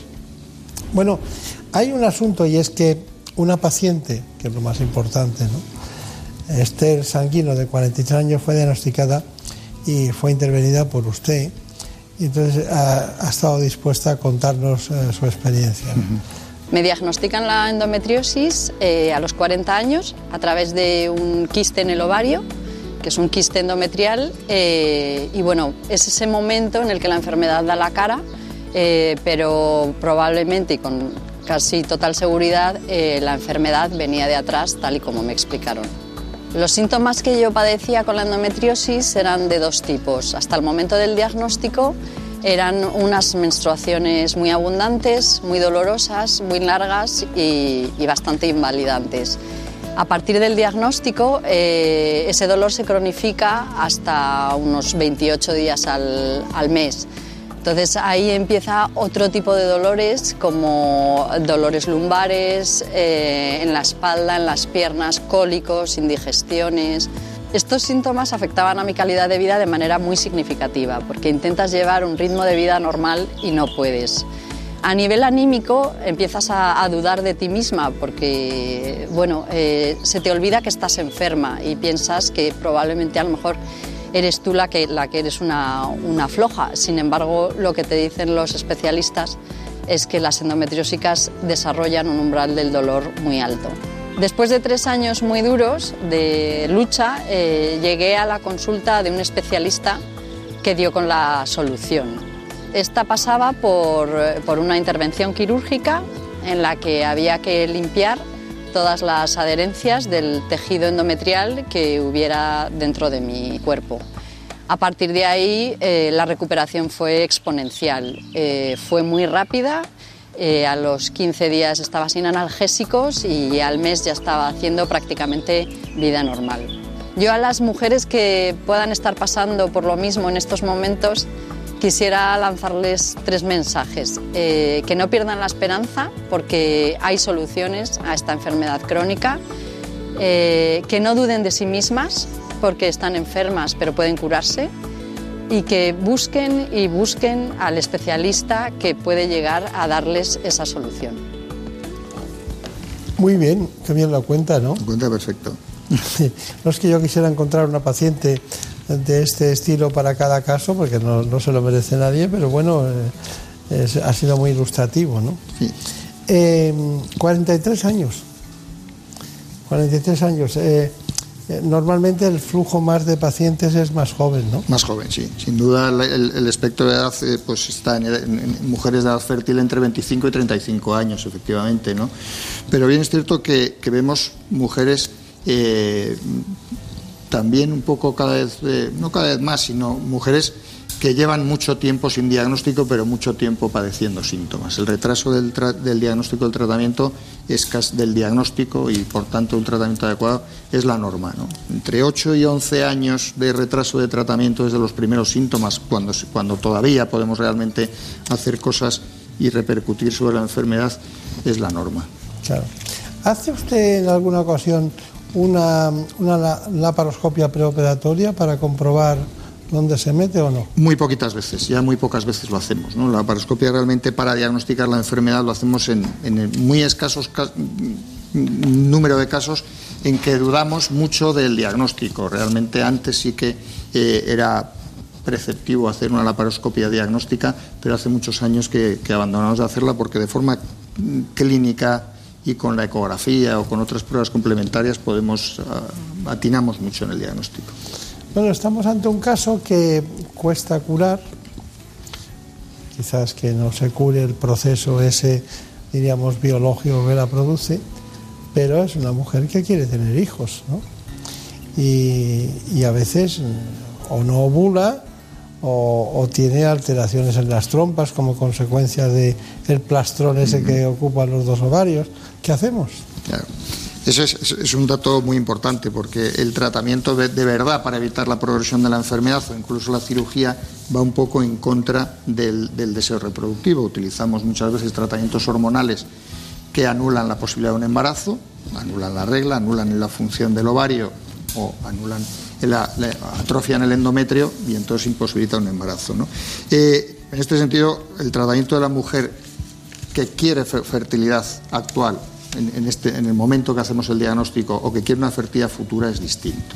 Muchas veces cuando el, problema de una paciente con endometriosis es la infertilidad, tenemos que trabajar codo a codo con los especialistas de reproducción especialistas de reproducción y muchas veces recurrir a técnicas de reproducción asistida. También hay que quitar el mito de que eh, me han diagnosticado una endometriosis, no voy a poder tener hijos. Eso hay que hay un poco que decir. Sí, hay que descartar. descartarlo porque, porque es una que preocupa mucho, ¿no? La, idea de que a los 25, 26, 27, 30 años diagnostico una endometriosis ya no voy a poder tener hijos. Eso no es tan cierto. Con un tratamiento adecuado podemos modular o incluso frenar el desarrollo de la enfermedad y que tenga una fertilidad futura es, normal. Es que yo me imagino que, que hay una especie de psicología del temor a que llegue el momento de la regla cada mes, ¿no? Tiene que haber una psicología de que la mujer acaba eh, sintiéndose muy mal en todos los no, No, eso es terrible, ¿no? El esperar una, situación de dolor, o incluso una situación basal con dolor que, se, que, aumenta en el momento de tener la regla, o aumenta en el momento de tener relaciones, o aumenta al orinar, pues una situación naturalmente que, anula en muchos casos la, calidad de una calidad de vida razonable. ¿Cómo ha ayudado la ecografía a los quistes, ¿no? En general, ¿eh? Nos ha ayudado. ¿Cuándo quita usted un quiste? No de endometriosis. Sí. Bueno, realmente nos basamos en las características morfológicas, sospecha o no sospecha de, malignidad y en el tamaño. Ah. Básicamente. ¿Más de cinco? ¿Seguimos con eso? Bueno, mm, depende también de, de, de, la edad que tenga la mujer, de que tenga deseo reproductivo o no. Cinco o seis, sí, probablemente allá nos planteemos más. No estamos hablando de endometriosis, sino un quiste, en, quiste en general. sí. La mayoría de los quistes son funcionales y hay que vigilarlos y tenerlos. Sí, porque se puede retrotraer. Claro, se reabsorben y no hacemos daño sobre el ovario, que es un órgano fundamental para la reproducción. Claro, La almendra esa. Almendrita, sí. Así es. Bueno, es la, la, clave de toda la ginecología. De nuestra especialidad, efectivamente. sí, sí. Bueno, pues vamos ahora con la reproducción asistida. Según la Sociedad Española de Fertilidad, en nuestro país un 15% de las parejas en edad reproductiva tiene problemas para lograr un embarazo. Las causas pueden deberse al varón, a la mujer, a ambos o tener un origen desconocido. Entre los factores de infertilidad femenina está en la edad avanzada anomalías en el útero, las trompas o los ovarios o enfermedades como la endometriosis. La endometriosis se asocia muy directamente con la infertilidad por la alteración anatómica que produce. Si hacemos estudios en pacientes con esterilidad, encontramos muy frecuentemente endometriosis. Muchas veces no, sabemos si esa es la única causa, pero sí es cierto que entre 40-50% de los pacientes que, se, eh, que son remitidas o que se hace una reproducción asistida, se puede encontrar algún tipo de endometriosis. Aunque sea leve o mínima, pero es muy frecuente encontrarlo. España, gracias a la excelencia de los profesionales y a la avanzada tecnología, se sitúa a la cabeza de Europa en número de tratamientos de fertilidad. De hecho, ya el 3% de los nacimientos en nuestro país es gracias a técnicas de reproducción asistida. Bueno, pues eh, en el caso, no es un fracaso, pero en el caso que no se pueda solucionar una endometriosis, evidentemente por cuestiones anatómicas, como ha matizado el doctor Javier de Santiago, hay que desplazar a muchos pacientes después de hacer las limpiezas adecuadas y toda la tecnología que eso lleva, pues eh, a, ver la posibilidad de que puedan tener hijos. Pero bueno, eh, le gusta a usted la ginecología, ¿eh? Me encanta, me encanta. Se nota mucho, se nota mucho. Bueno, eh, ¿cuál es su conclusión? Bueno, la conclusión es, yo creo que, lo más importante de resaltar, resaltar la endometriosis es el retraso del diagnóstico. Debemos de pensar en ella. Es frecuente también pensar que personal sanitario o incluso la población general piensa que es normal el dolor con la regla, que es normal que la mujer tenga un dolor pélvico crónico o, cierto dolor eh, pélvico crónico y no es cierto. eh, no, no, no, la mujer no tiene por qué padecer el dolor y que ese dolor afecte a la calidad de vida. En esos casos hay que pensar en la posibilidad de que haya una endometriosis y acudir a un, a un especialista si se puede, pero o alguien que, tenga una alta especialización en endometriosis. La cirugía de la endometriosis es fundamental, una, cirugía eh, en endometriosis incompleta que, que de enfermedad no solamente no va a detener el proceso, no solamente no va a quitar el dolor, sino que va a producir que si hay que operar o volver a operar, eso sea mucho más difícil y hagamos más daño todavía en cada intervención que vamos haciendo. Acudir a centros especializados, nosotros en el Media Anderson, bueno, eh, tenemos nos gusta especialmente el, el, el, diagnóstico del tratamiento de la endometriosis y nos dedicamos especialmente a ello, sobre todo a casos eh, pues complejos. Y, los casos complejos en todos los ámbitos de la medicina requieren alta especialización y eso es lo que se debe buscar. Está claro. Bueno, pues ha sido un placer. Hemos tardado en conocernos, pero bueno, nos sirve para los dos impulsarnos ese afecto por, por esta especialidad. El doctor Javier de Santiago, casi 30 años en La Paz, ahora en el Anderson Cancer Center. Que tenga muchísima suerte y que lo vaya muy bien. Muchas, Muchas gracias. gracias, encantado.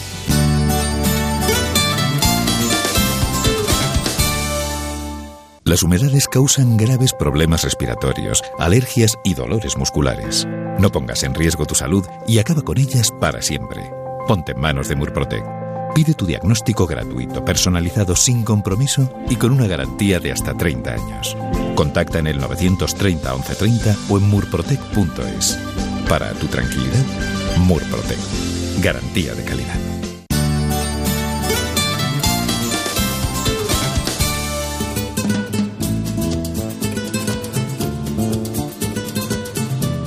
Ha llegado el momento de conocer lo que publican nuestros compañeros de La Razón en ese suplemento de A Tu Salud. Saludos desde La Razón. Esta semana en A Tu Salud nos hacemos eco de las novedades del Congreso Europeo de Oncología Médico que se está celebrando estos días en Barcelona. El cáncer de mama metastásico y el de pulmón microcítico son los protagonistas. La octava edición del estudio RESA, realizado por la Fundación IDIS, pone en valor la buena salud del sistema sanitario privado a través de la publicación de los resultados de sus procesos médicos. Han intervenido de forma voluntaria más de 500 centros. Entrevistamos a Ana María Cuervo, codirectora del Centro de Estudios del Envejecimiento del Albert Einstein College of Medicine de Nueva York nos habla de las claves de cómo conseguir vivir mejor durante más años sin sacrificar este tiempo con mala calidad de vida. Contamos cómo las UCI sin paredes permiten a los médicos anticiparse a los problemas más complicados. Nos lo cuenta la doctora María del Carmen García Torrejón, jefa del Servicio de Medicina Intensiva del Hospital Infanta Elena de Valdemoro de Madrid. En la contra, Diana Martín, atleta olímpica, nos cuenta su vocación como entrenadora y cómo contar con el asesoramiento de un profesional evita las lesiones en aquellos que se dedican al running. Estos son solo algunos de los contenidos. Encontrarán más información en las páginas del suplemento a tu salud y durante toda la semana en nuestra página web www.larazón barra a tu salud.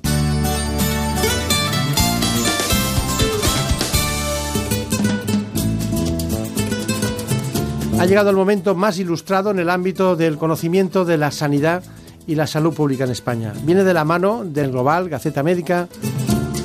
Si quieren ustedes estar bien de salud y además saber lo que pasa en el ámbito sanitario, tiene la palabra, se la damos en este instante, Santiago de Quiroga. Comenzamos con el repaso de la actualidad sanitaria.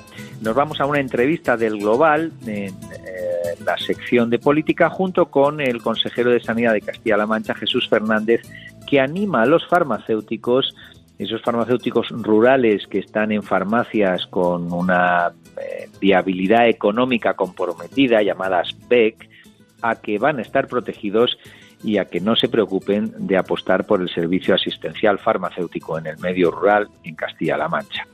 Damos un salto hasta la ONU, donde España volverá a aportar al Fondo Mundial que lucha contra el SIDA y la malaria y la tuberculosis los 100 millones de euros en tres años, pues cuando haya presupuestos aprobados. Hemos dicho en sesión plenaria a través del presidente del Gobierno en funciones, Pedro Sánchez.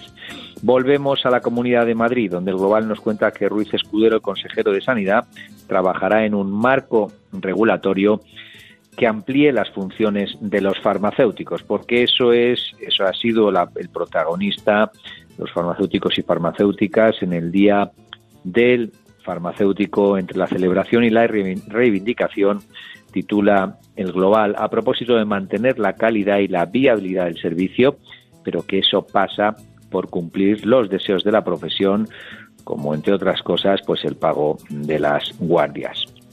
Continuamos con el global que hace un llamamiento el Congreso Internacional de la Federación de Farmacéuticos Internacionales a empoderar a la mujer a ambos lados del mostrador. Y es que dicha institución insta a aprovechar la fuerza laboral femenina y a desarrollar nuevos servicios para, los, eh, para las cuidadoras no profesionales. Nos vamos a Gaceta Médica, que nos habla de a las puertas del Congreso Europeo de Oncología Médica, ESMO que adelanta nos dice los resultados del impacto de la inmunoterapia, que saben ustedes que es esa novedad muy relevante en el tratamiento oncológico a largo plazo. Europa pone el foco, dice, en los biomarcadores, el abordaje multidisciplinar del cáncer y en el valor de la innovación. Y concreta con el cáncer de mama, de pulmón y de ovario, que serán los tres protagonistas indiscutibles de la reunión. Y terminamos con una mala noticia en relación al Brexit y es que podía ser peor. Pues sí, podía ser peor, ya que una propuesta de los laboristas ingleses se está planteando que si los medicamentos no llegan por el cierre de fronteras, se pondrán a fabricarlos sin patente. Toda una reacción más propia de una república bolivariana que de un país moderno que respeta la innovación. Pero estaremos muy pendientes. Mientras tanto, disfruten del fin de semana y sean felices. En buenas manos. El programa de salud de Onda Cero.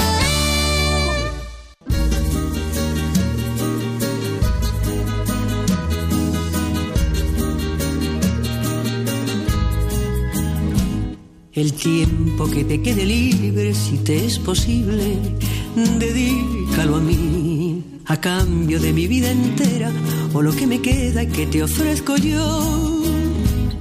Atiende preferentemente a toda esa gente que te... Eso es lo que habría que hacer permanentemente, pero mucha gente no tiene tiempo y luego pues se arrepiente. Porque ocurren accidentes que son más frecuentes en las mujeres. Y entonces hay que correr mucho hacia el hospital.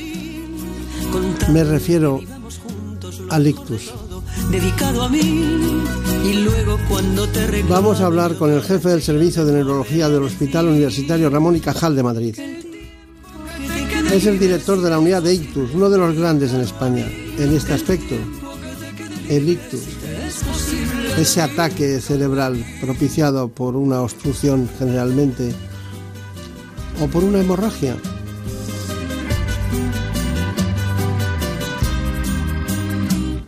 El tiempo que te quede libre, si te es posible, dedícalo a mí. ¿Quieren conocer en qué consiste el código Ictus? Pues no se vayan, sigan con nosotros porque está aquí el doctor Jaime Masjuan.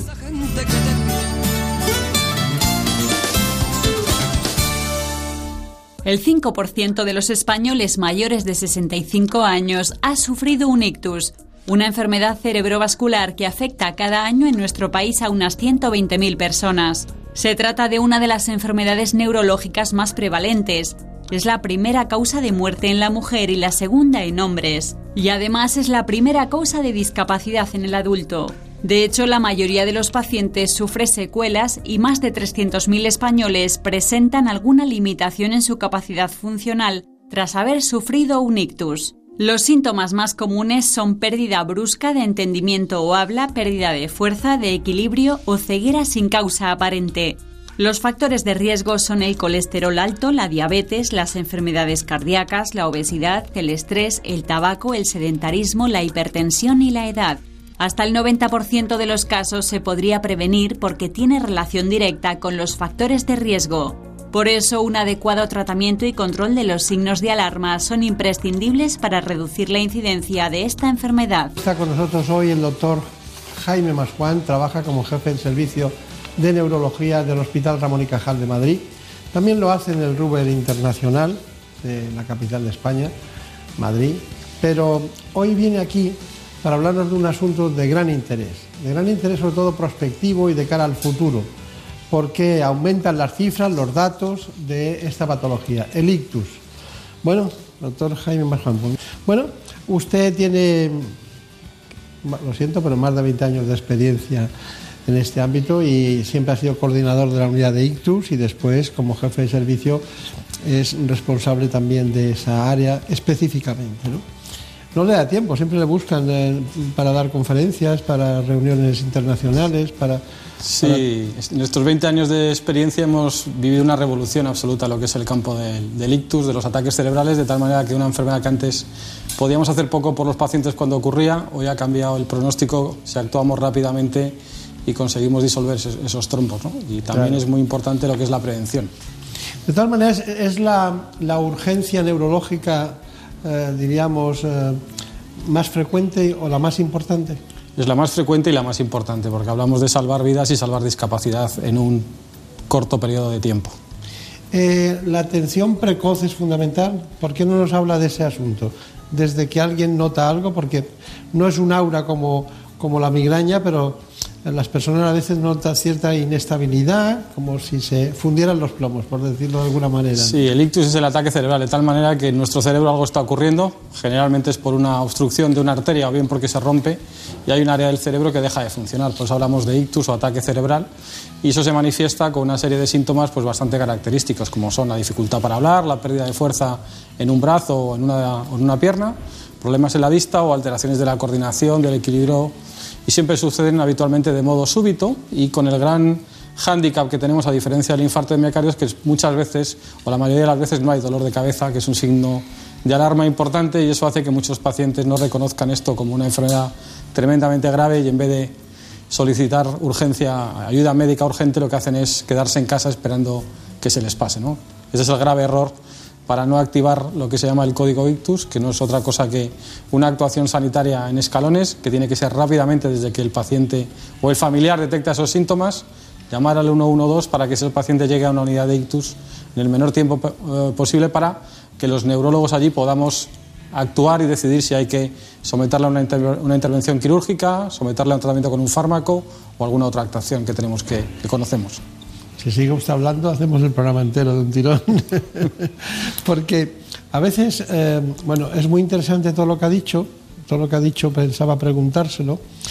Vamos por partes. La primera, ¿es cierto que el 30% eh, de los pacientes tienen un aviso y se quedan en su domicilio? No tanto, es menor. Es alrededor de un 10% de los pacientes tienen unos síntomas transitorios, pueden durar unos minutos, generalmente menos de una hora, eso es lo que llamamos ataque isquémico transitorio. Cuando eso ocurre, es necesario que se haga un buen estudio cardiológico y neurológico para ver por qué ha ocurrido y poder establecer las medidas de prevención para que no ocurra lo que es el, infarto cerebral que puede venir después, generalmente en la primera semana. Bien, ataque isquémico transitorio. A mí me da la impresión de que asistimos a muchos ataques isquémicos transitorios, que, que, hay mucha gente que lo tiene y que lo superan y luego siguen para adelante. Sí, porque a veces como los síntomas solamente duran 5 o 10 minutos, se pueden malinterpretar como un aura de una jaqueca, como una bajada de tensión y eso hace que muchos de estos pacientes pues luego lleguen tarde a las urgencias de los hospitales cuando, llegan ya con el, con el ictus eh, establecido, que es mucho más difícil de curar en las mejores condiciones es mucho más fácil, mucho más sencillo y mucho más eficaz lo que es la prevención. Pero mira una cosa, los factores de riesgo para poder prevenir. Yo tengo aquí anotado hipertensión. Es fundamental. Enfermedades cardíacas, o sea, patología cardíaca. Diabetes, diabetes. Aumento del colesterol. Eh, consumo de alcohol, de tabaco, alguna droga. Sedentarismo y obesidad. Es, que prácticamente mm, es muy difícil no encontrar alguno de los factores de riesgo en, los españoles en general. Es muy difícil porque quien no tiene, el que tiene, bueno, síndrome metabólico, en cuanto tienes hipertensión arterial, diabetes y obesidad, sedentarismo, ya, ya estás metido en el lío, ¿no? decir, sí, los factores de riesgo vascular son muy frecuentes a partir de cierta edad casi todo el mundo tiene alguno de ellos, incluido la propiedad, que como la propiedad que es un factor de riesgo, lo que se trata es de no acumular muchos de ellos, porque según vamos acumulando el porcentaje de pacientes que van teniendo ictus o enfermedades cardíacas son muchísimo mayores que si solamente tenemos uno. Claro. Eh, según la Organización Mundial de la Salud, eh, se, se estima que en los próximos 25 años la incidencia de ictus va a aumentar, según mis datos, casi un 27%. Es brutal. O sea, estamos.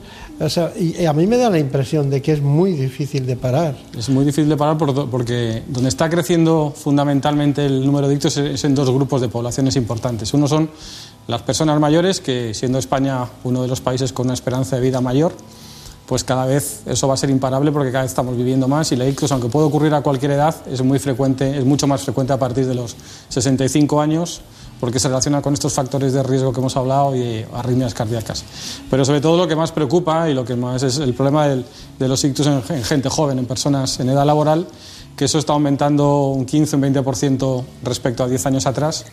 Y no porque se descubran enfermedades nuevas y enfermedades raras, sino eso que hemos hablado de esos factores de riesgo que no conocemos, el tabaco, el sedentarismo, y ahí podemos meter incluso el estrés, ¿no? que está claro que algo tiene que jugar, la alimentación nueva que tenemos, y eso está haciendo que lo que antes era muy raro ver a alguien joven en una unidad de ictus, infrecuente, ahora prácticamente ya ni nos sorprenden las unidades de ictus porque tenemos un par de ellos todas las semanas. Está bien, está bien.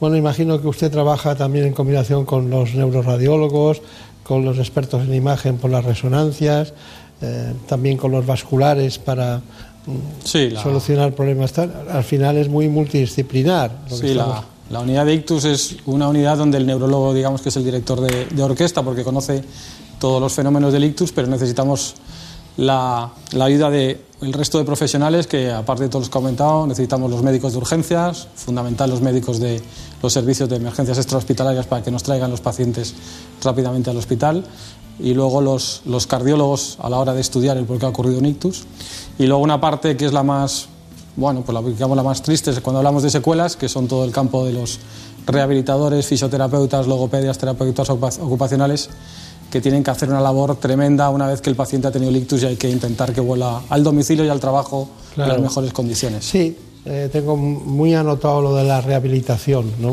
posterior. He vivido dos casos, dos casos muy de cerca, un caso, un caso de un ictus que no, no, no le remitía a su hospital por la proximidad de otro el 12 de octubre y fue perfecto, perfecto. Fueron menos de, de cuatro horas y, y salió todo perfecto. Y luego un caso de, de un, de un ataque isquémico transitorio que prácticamente no tenía ninguna patología el paciente allí. A lo mejor fue un caso de estrés sostenido y continuado en el tiempo que le dio lugar a, a eso, porque no tenía ninguno de los síndromes, de los factores de riesgo que hemos dicho. ¿no? Bueno, ese es el objetivo de este espacio y en el que viene trabajando desde hace más de 20 años el doctor Jaime Masjuan, que le encuentran ustedes en la quinta planta derecha del, del Ramón y Cajal. ¿no? A veces no, porque está en un quirófano, está viendo un paciente. ¿Cuántas camas tienen ustedes? Nosotros tenemos 28 camas de hospitalización y 5 camas de- para pacientes agudos en la, en la unidad de ictus. Bien. Bueno, eh, ¿me puede usted explicar qué relación hay con una estenosis carotidia? Y nos podemos señalar Sí. los dos. ¿Y el, y, y- y el, y el ictus? Es un problema de cañerías. La estenosis carótida nos queda otra que la arteria que lleva la sangre al cerebro desde el corazón se llama la carótida. Cuando tenemos muchos de estos factores de riesgo, especialmente el tabaco, la hipertensión y el colesterol alto, pues se nos va obstruyendo por dentro, una especie de acúmulo de grasa, que es lo que se llama la placa de arteriosclerosis, y se va acumulando y va estrechando esa cañería de tal momento que en un momento dado, o bien se desprende un trozo de esa, digamos, entre pues, eh, grasa y migra hacia una arteria del cerebro, produciendo una oclusión de la arteria, un trombo, y produce una zona, una lesión en el cerebro por que esa zona del cerebro pues no le llega la sangre y si no se quita ese trombo pues muere y dependiendo del tamaño de la arteria que se haya cerrado, cuanto más grande es el tamaño de la arteria, más lesión cerebral hay. Claro, pero y más se secuelas. Eso se puede ir viendo, ¿no? En, en Se estudio. puede, se puede controlar con Claro. una ecografía carotidia porque se ve muy bien el porcentaje de estrechez. Se puede medicar y se puede decir al paciente que, por ejemplo, deje de fumar para que eso no siga progresando y esa cañería que está semi-obstruida evolucione hacia una obstrucción completa. Claro. Bueno, hay una, hay una cuestión y es la topografía de la zona del cerebro que queda sin la irrigación eh, Sí. que le corresponde. ¿Hay alguna predilección en, en- en la topografía? Por Sí, el cerebro tiene cuatro grandes arterias que le llevan la sangre al cerebro.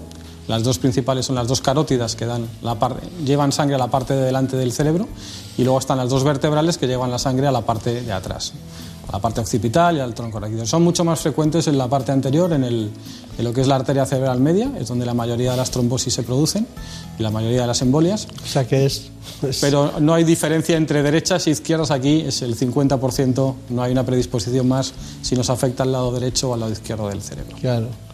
Pero es terrible que sea la cerebral media porque... Claro, es la arteria más grande y es la que mayor cantidad de cerebro le llega la sangre a través de esa cañería. Está sí, mejor organizado el corazón en ese sentido. Sí, en muchas otras cosas, porque además el cerebro tiene la, la mala suerte de que aparte de hablar de trombosis, tenemos que hablar siempre de derrames, de hemorragias, y el corazón no sangra, mientras que en el, en el- en el cerebro se pueden producir los dos fenómenos, la Claro. oclusión de una arteria que da una trombosis, o lo contrario, que una arteria dentro de nuestro cerebro se rompa y entonces tenemos la hemorragia o el derrame. Y luego eh, de, de más difícil acceso eh, la parte cerebral que la parte... La bueno, parte- ahora ya los compañeros radiólogos intervencionistas han conseguido meter el catéter y dejan el, el corazón, tiran para arriba y se van al centro del cerebro a sacar los, Pero los yo no, trombos. no tengo preferencias por uno por otro, eh, no se preocupe. Bueno, casi de momento, si hablamos de cifras de mortalidad y discapacidad, los cardiólogos lo tienen un poquito más conseguido que nosotros porque nos llevan 20 años Claro, de experiencia, claro, ¿no? claro. Pero Eso bueno, es lo en eso que- estamos. En eso estamos. Y además es curioso cómo vive mucha gente con, con muchos stents, con cinco, con seis stents, eh, y salvo que te coja un tronco vascular Sí, de, de- de la, de, la, de la- esto, de la coronaria potente que, que afecta músculo papilar, y entonces es terrible, ¿no? Pero si no, va tirando, ¿eh? Ese es uno de los problemas que tenemos en... ¿Por qué cada vez hay más ictus? Porque a los cardiólogos, afortunadamente, la mortalidad que tienen del infarto megario cada vez es más pequeña. Entonces esos corazones siguen latiendo, el paciente sigue vivo, pero sí es verdad que ese corazón cada vez está más enfermo y es más proclive a producir esas embolias que no son otra cosa que los trombos que se originan Ahí en el corazón llegar. y salen para arriba al cerebro. Ahí quería llegar, a la fibrilación auricular. Es otra de las grandes causas de ictus, ¿no? Es, en este momento probablemente es el 50%, si cogemos los ictus, los infartos cerebrales más graves, los que tratamos con el tratamiento endovascular, es el 50% de los, de los ictus que estamos teniendo hoy en día en las unidades de ictus. Al fin y al cabo son enfermos que tienen los dos órganos del cuerpo más afectados, más importantes, el corazón y el cerebro. Está bien. Bueno, pues vamos a hablar enseguida de eso, de la- qué es la fibrilación auricular, por qué se producen eh, embolias y trombosis como consecuencia. Y también vamos a hablar de la incidencia del ictus en la mujer y del código ictus. La verdad es que eh, los anticoagulantes orales han empezado a tomar cuerpo de doctrina en la prescripción facultativa, ¿no?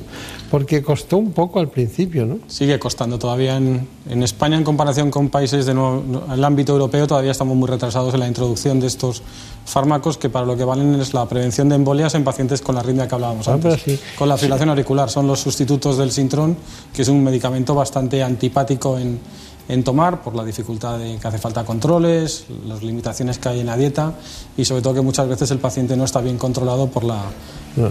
Estuve en presentaciones en Valencia, en Barcelona, en, pero estaba ya hablando hace cinco años o- y, y parecía como una resistencia pasiva cuando los datos internacionales de Francia, no, Francia no, más Alemania e Inglaterra, ¿no? Pues ahora ya está Portugal y Grecia están muy por delante de nosotros en lo que es la utilización de estos fármacos, que en España se están utilizando no más allá de un 30%, cuando en estos países estamos hablando ya de 70-75% de pacientes anticoagulados con estos fármacos. Pero es absurdo porque el coste de esos productos, que puede ser una de las razones que tiene tantas trabas, digo yo, ¿eh? no sé, eh, al final si tienes mu- muchas personas inválidas o con problemas que los tienes que ingresar y están consumiendo eh, camas hospitalarias o están consumiendo camas sanitarias, sociosanitarias y, y tienes que mantenerles eh, bien en todo como- corresponde. eh, El, coste de un ictus, quitando, además de todo lo que es la desgracia y la discapacidad que producen, está estimada en unos 30 y tantos mil euros al año por paciente, de media, ¿eh? desde a lo largo de todo el primer año. Con que prevengamos un ictus me pongo, estas cosas me, me- me- mucho más coste efectivo que cualquier otra cosa. Me molesta mucho. Y no- y- pero luego el tejido médico y el tejido especializado, porque incluso este producto no estamos defendiendo a ninguna casa farmacéutica, lo tienen cuatro. Sí. O sea que no, estamos que casi las, las más importantes. Diez, no- diez años de experiencia con estos fármacos ya con bastante efectividad y mucho más eficacia y seguridad que el, el anticoagulante antiguo. Claro. ¿Y de la mujer qué me dice? Los, los datos hablan de por sí solo, ¿no? Es primera causa de muerte en la mujer en España. El doble. ¿Cuál es, ¿Cuál es la razón? Fundamentalmente es porque la mujer tiene una esperanza de vida mayor que el varón, eso es una de ellas. Y segundo, que los hombres suelen fallecer de infarto de miocardio o cáncer relacionados también con el, con, con el tabaco. Probablemente esto a lo largo del tiempo y según vamos siendo todavía el hombre y la mujer más iguales en los hábitos de vida, se va a igualar, ¿no? Pero mientras tengamos la esperanza de vida bastante, tres o cuatro años más en la mujer, pues muy probablemente esa es la primera causa. Teniendo en cuenta que en el hombre también es muy, muy frecuente, ¿no? Es más Claro. frecuente como causa de muerte, pero como causa de discapacidad en los dos géneros es la, la principal que tenemos en España. Hay que cuidar a las mujeres, ¿eh? Sí. Las hormonas no influyen en esto. Cuando la, la mujer eh, entra a la fase posmenopáusica, esos estrógenos que tenían durante esa fase, digamos que actúan de protector, pero luego caen y es por eso por lo que también pueden actuar. ¿no? Claro.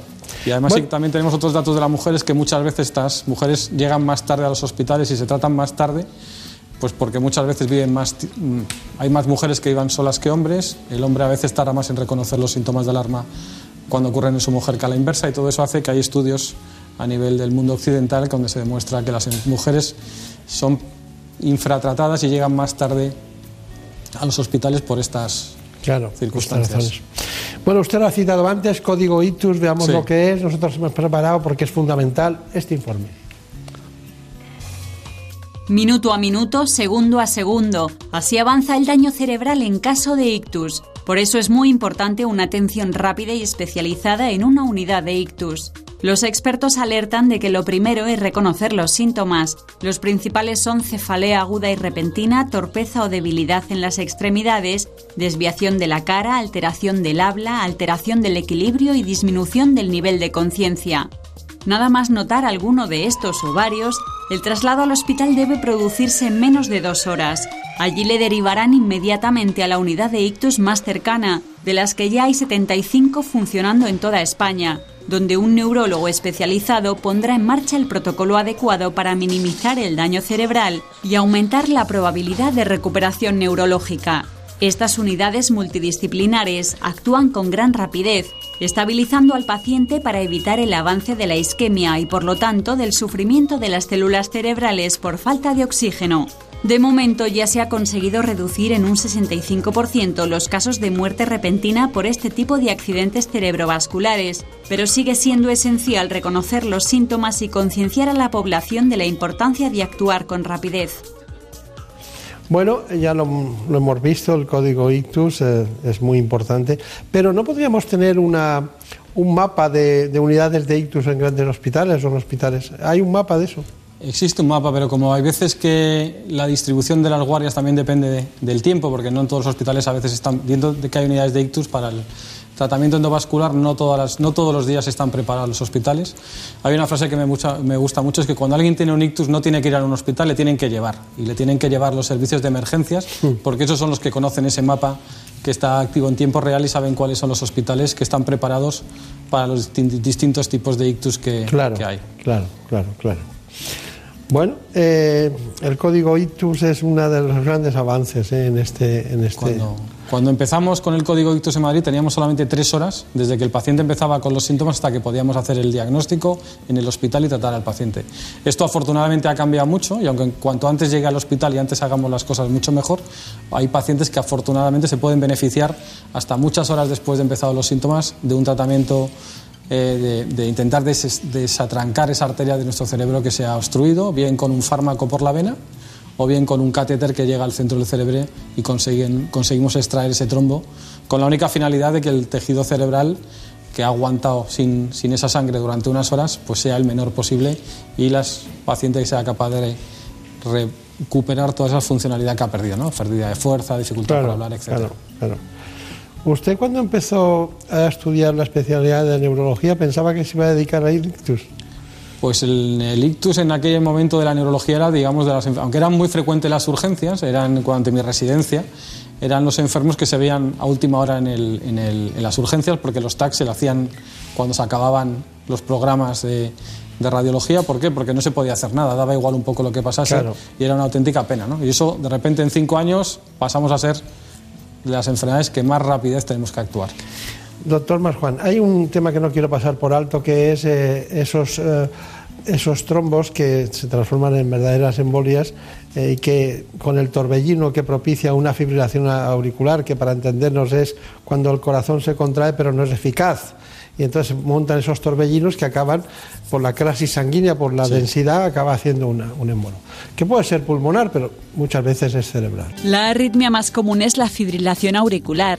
En España la sufren cerca de un millón de personas. En algunos pacientes las arritmias son un defecto congénito, pero a veces pueden estar originadas por ciertas enfermedades cardíacas o por tener la tensión alta. Esta arritmia es la responsable de dos de cada diez casos de ictus isquémicos. Para evitar riesgos es muy importante un correcto tratamiento preventivo con anticoagulantes que durará toda la vida. La falta de conciencia en España hace que haya un alto grado de incumplimiento terapéutico y se calcula que el 35% de los enfermos anticoagulados no está bien controlado y más del 16% no conoce qué es el INR, es decir, el índice que marca el tiempo que tarda en coagular la sangre. Este índice debe estar entre 2 y 3. Cuando está por debajo de 2 hay una mayor probabilidad de padecer trombos, que pueden provocar discapacidad e ictus. Y si supera el 3 hay riesgo de hemorragias digestivas o cerebrales. La Sociedad Española de Cardiología recuerda que no todos los pacientes pueden tomar todos los anticoagulantes y pide invertir en estos fármacos para mejorar y simplificar los tratamientos. Bueno, nosotros no sabemos hacerlo mejor. Si pudiéramos hacerlo mejor, lo haríamos. ¿Cuáles son sus conclusiones? Las conclusiones son que el ictus es probablemente uno de los problemas sanitarios más importantes que tenemos en España, que antes no se podía hacer nada por cuando ocurría, que hoy en día los pacientes tienen que detectar y conocer los síntomas de cuáles son un ictus, que suelen ir sin dolor de cabeza y que cuando ocurre no hay una sospecha hay que llamar al 112 para que lleguen al paciente a un hospital con de ictus y podamos los neurólogos decidir si hay que tratarlo y de qué manera. Pero que a pesar, en las mejores condiciones, el mejor tiempo posible, con las mejores técnicas, solamente uno de cada dos pacientes que tratamos de un ictus graves lo vamos a conseguir sacar sin discapacidad. Por eso es fundamental la prevención en evitar el tabaco, el sedentarismo, el colesterol elevado, el control de la hipertensión y de la detección de la fibrilación auricular y si se detecta utilizar un buen anticoagulante para que el paciente no tenga esa tan temida embolia. Claro, claro. Bueno, pues eh, ha sido un placer. Muchísimas gracias. Eh, espero no tener que ir a verle porque es señal de que será alguien próximo eh, que le ha pasado algo, ¿no? Pero ocurre con mucha frecuencia y siempre da mucha tranquilidad. Usted recuerda muchos casos que hemos vivido juntos, ¿no? Sí. En, en su hospital, en el, en el Ramón y Cajal. Que tenga mucha suerte también en el Rubén Internacional y hasta pronto. Muchas, Muchas gracias.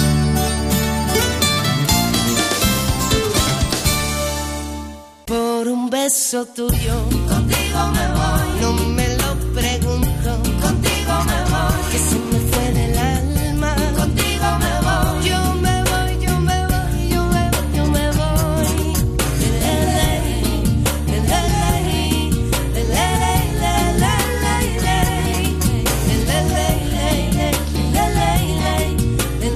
En la producción, Marta López Llorente. Por un beso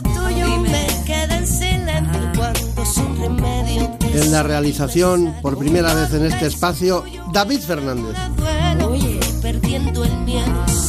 Espacio dedicado hoy al doctor Pedro Hidalgo, un gran médico. Trabaja en Badajoz.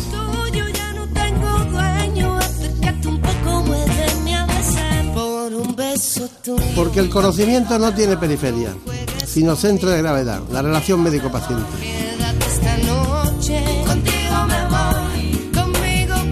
Un saludo al doctor Pedro Hidalgo. Un beso tuyo, contigo me voy. No juegues conmigo, contigo me voy. Quédate esta noche, contigo me voy. Conmigo, conmigo, conmigo, ay. Conmigo, conmigo. Volveremos, seguiremos como siempre hablando de salud. Por un beso tuyo, contigo me voy. No me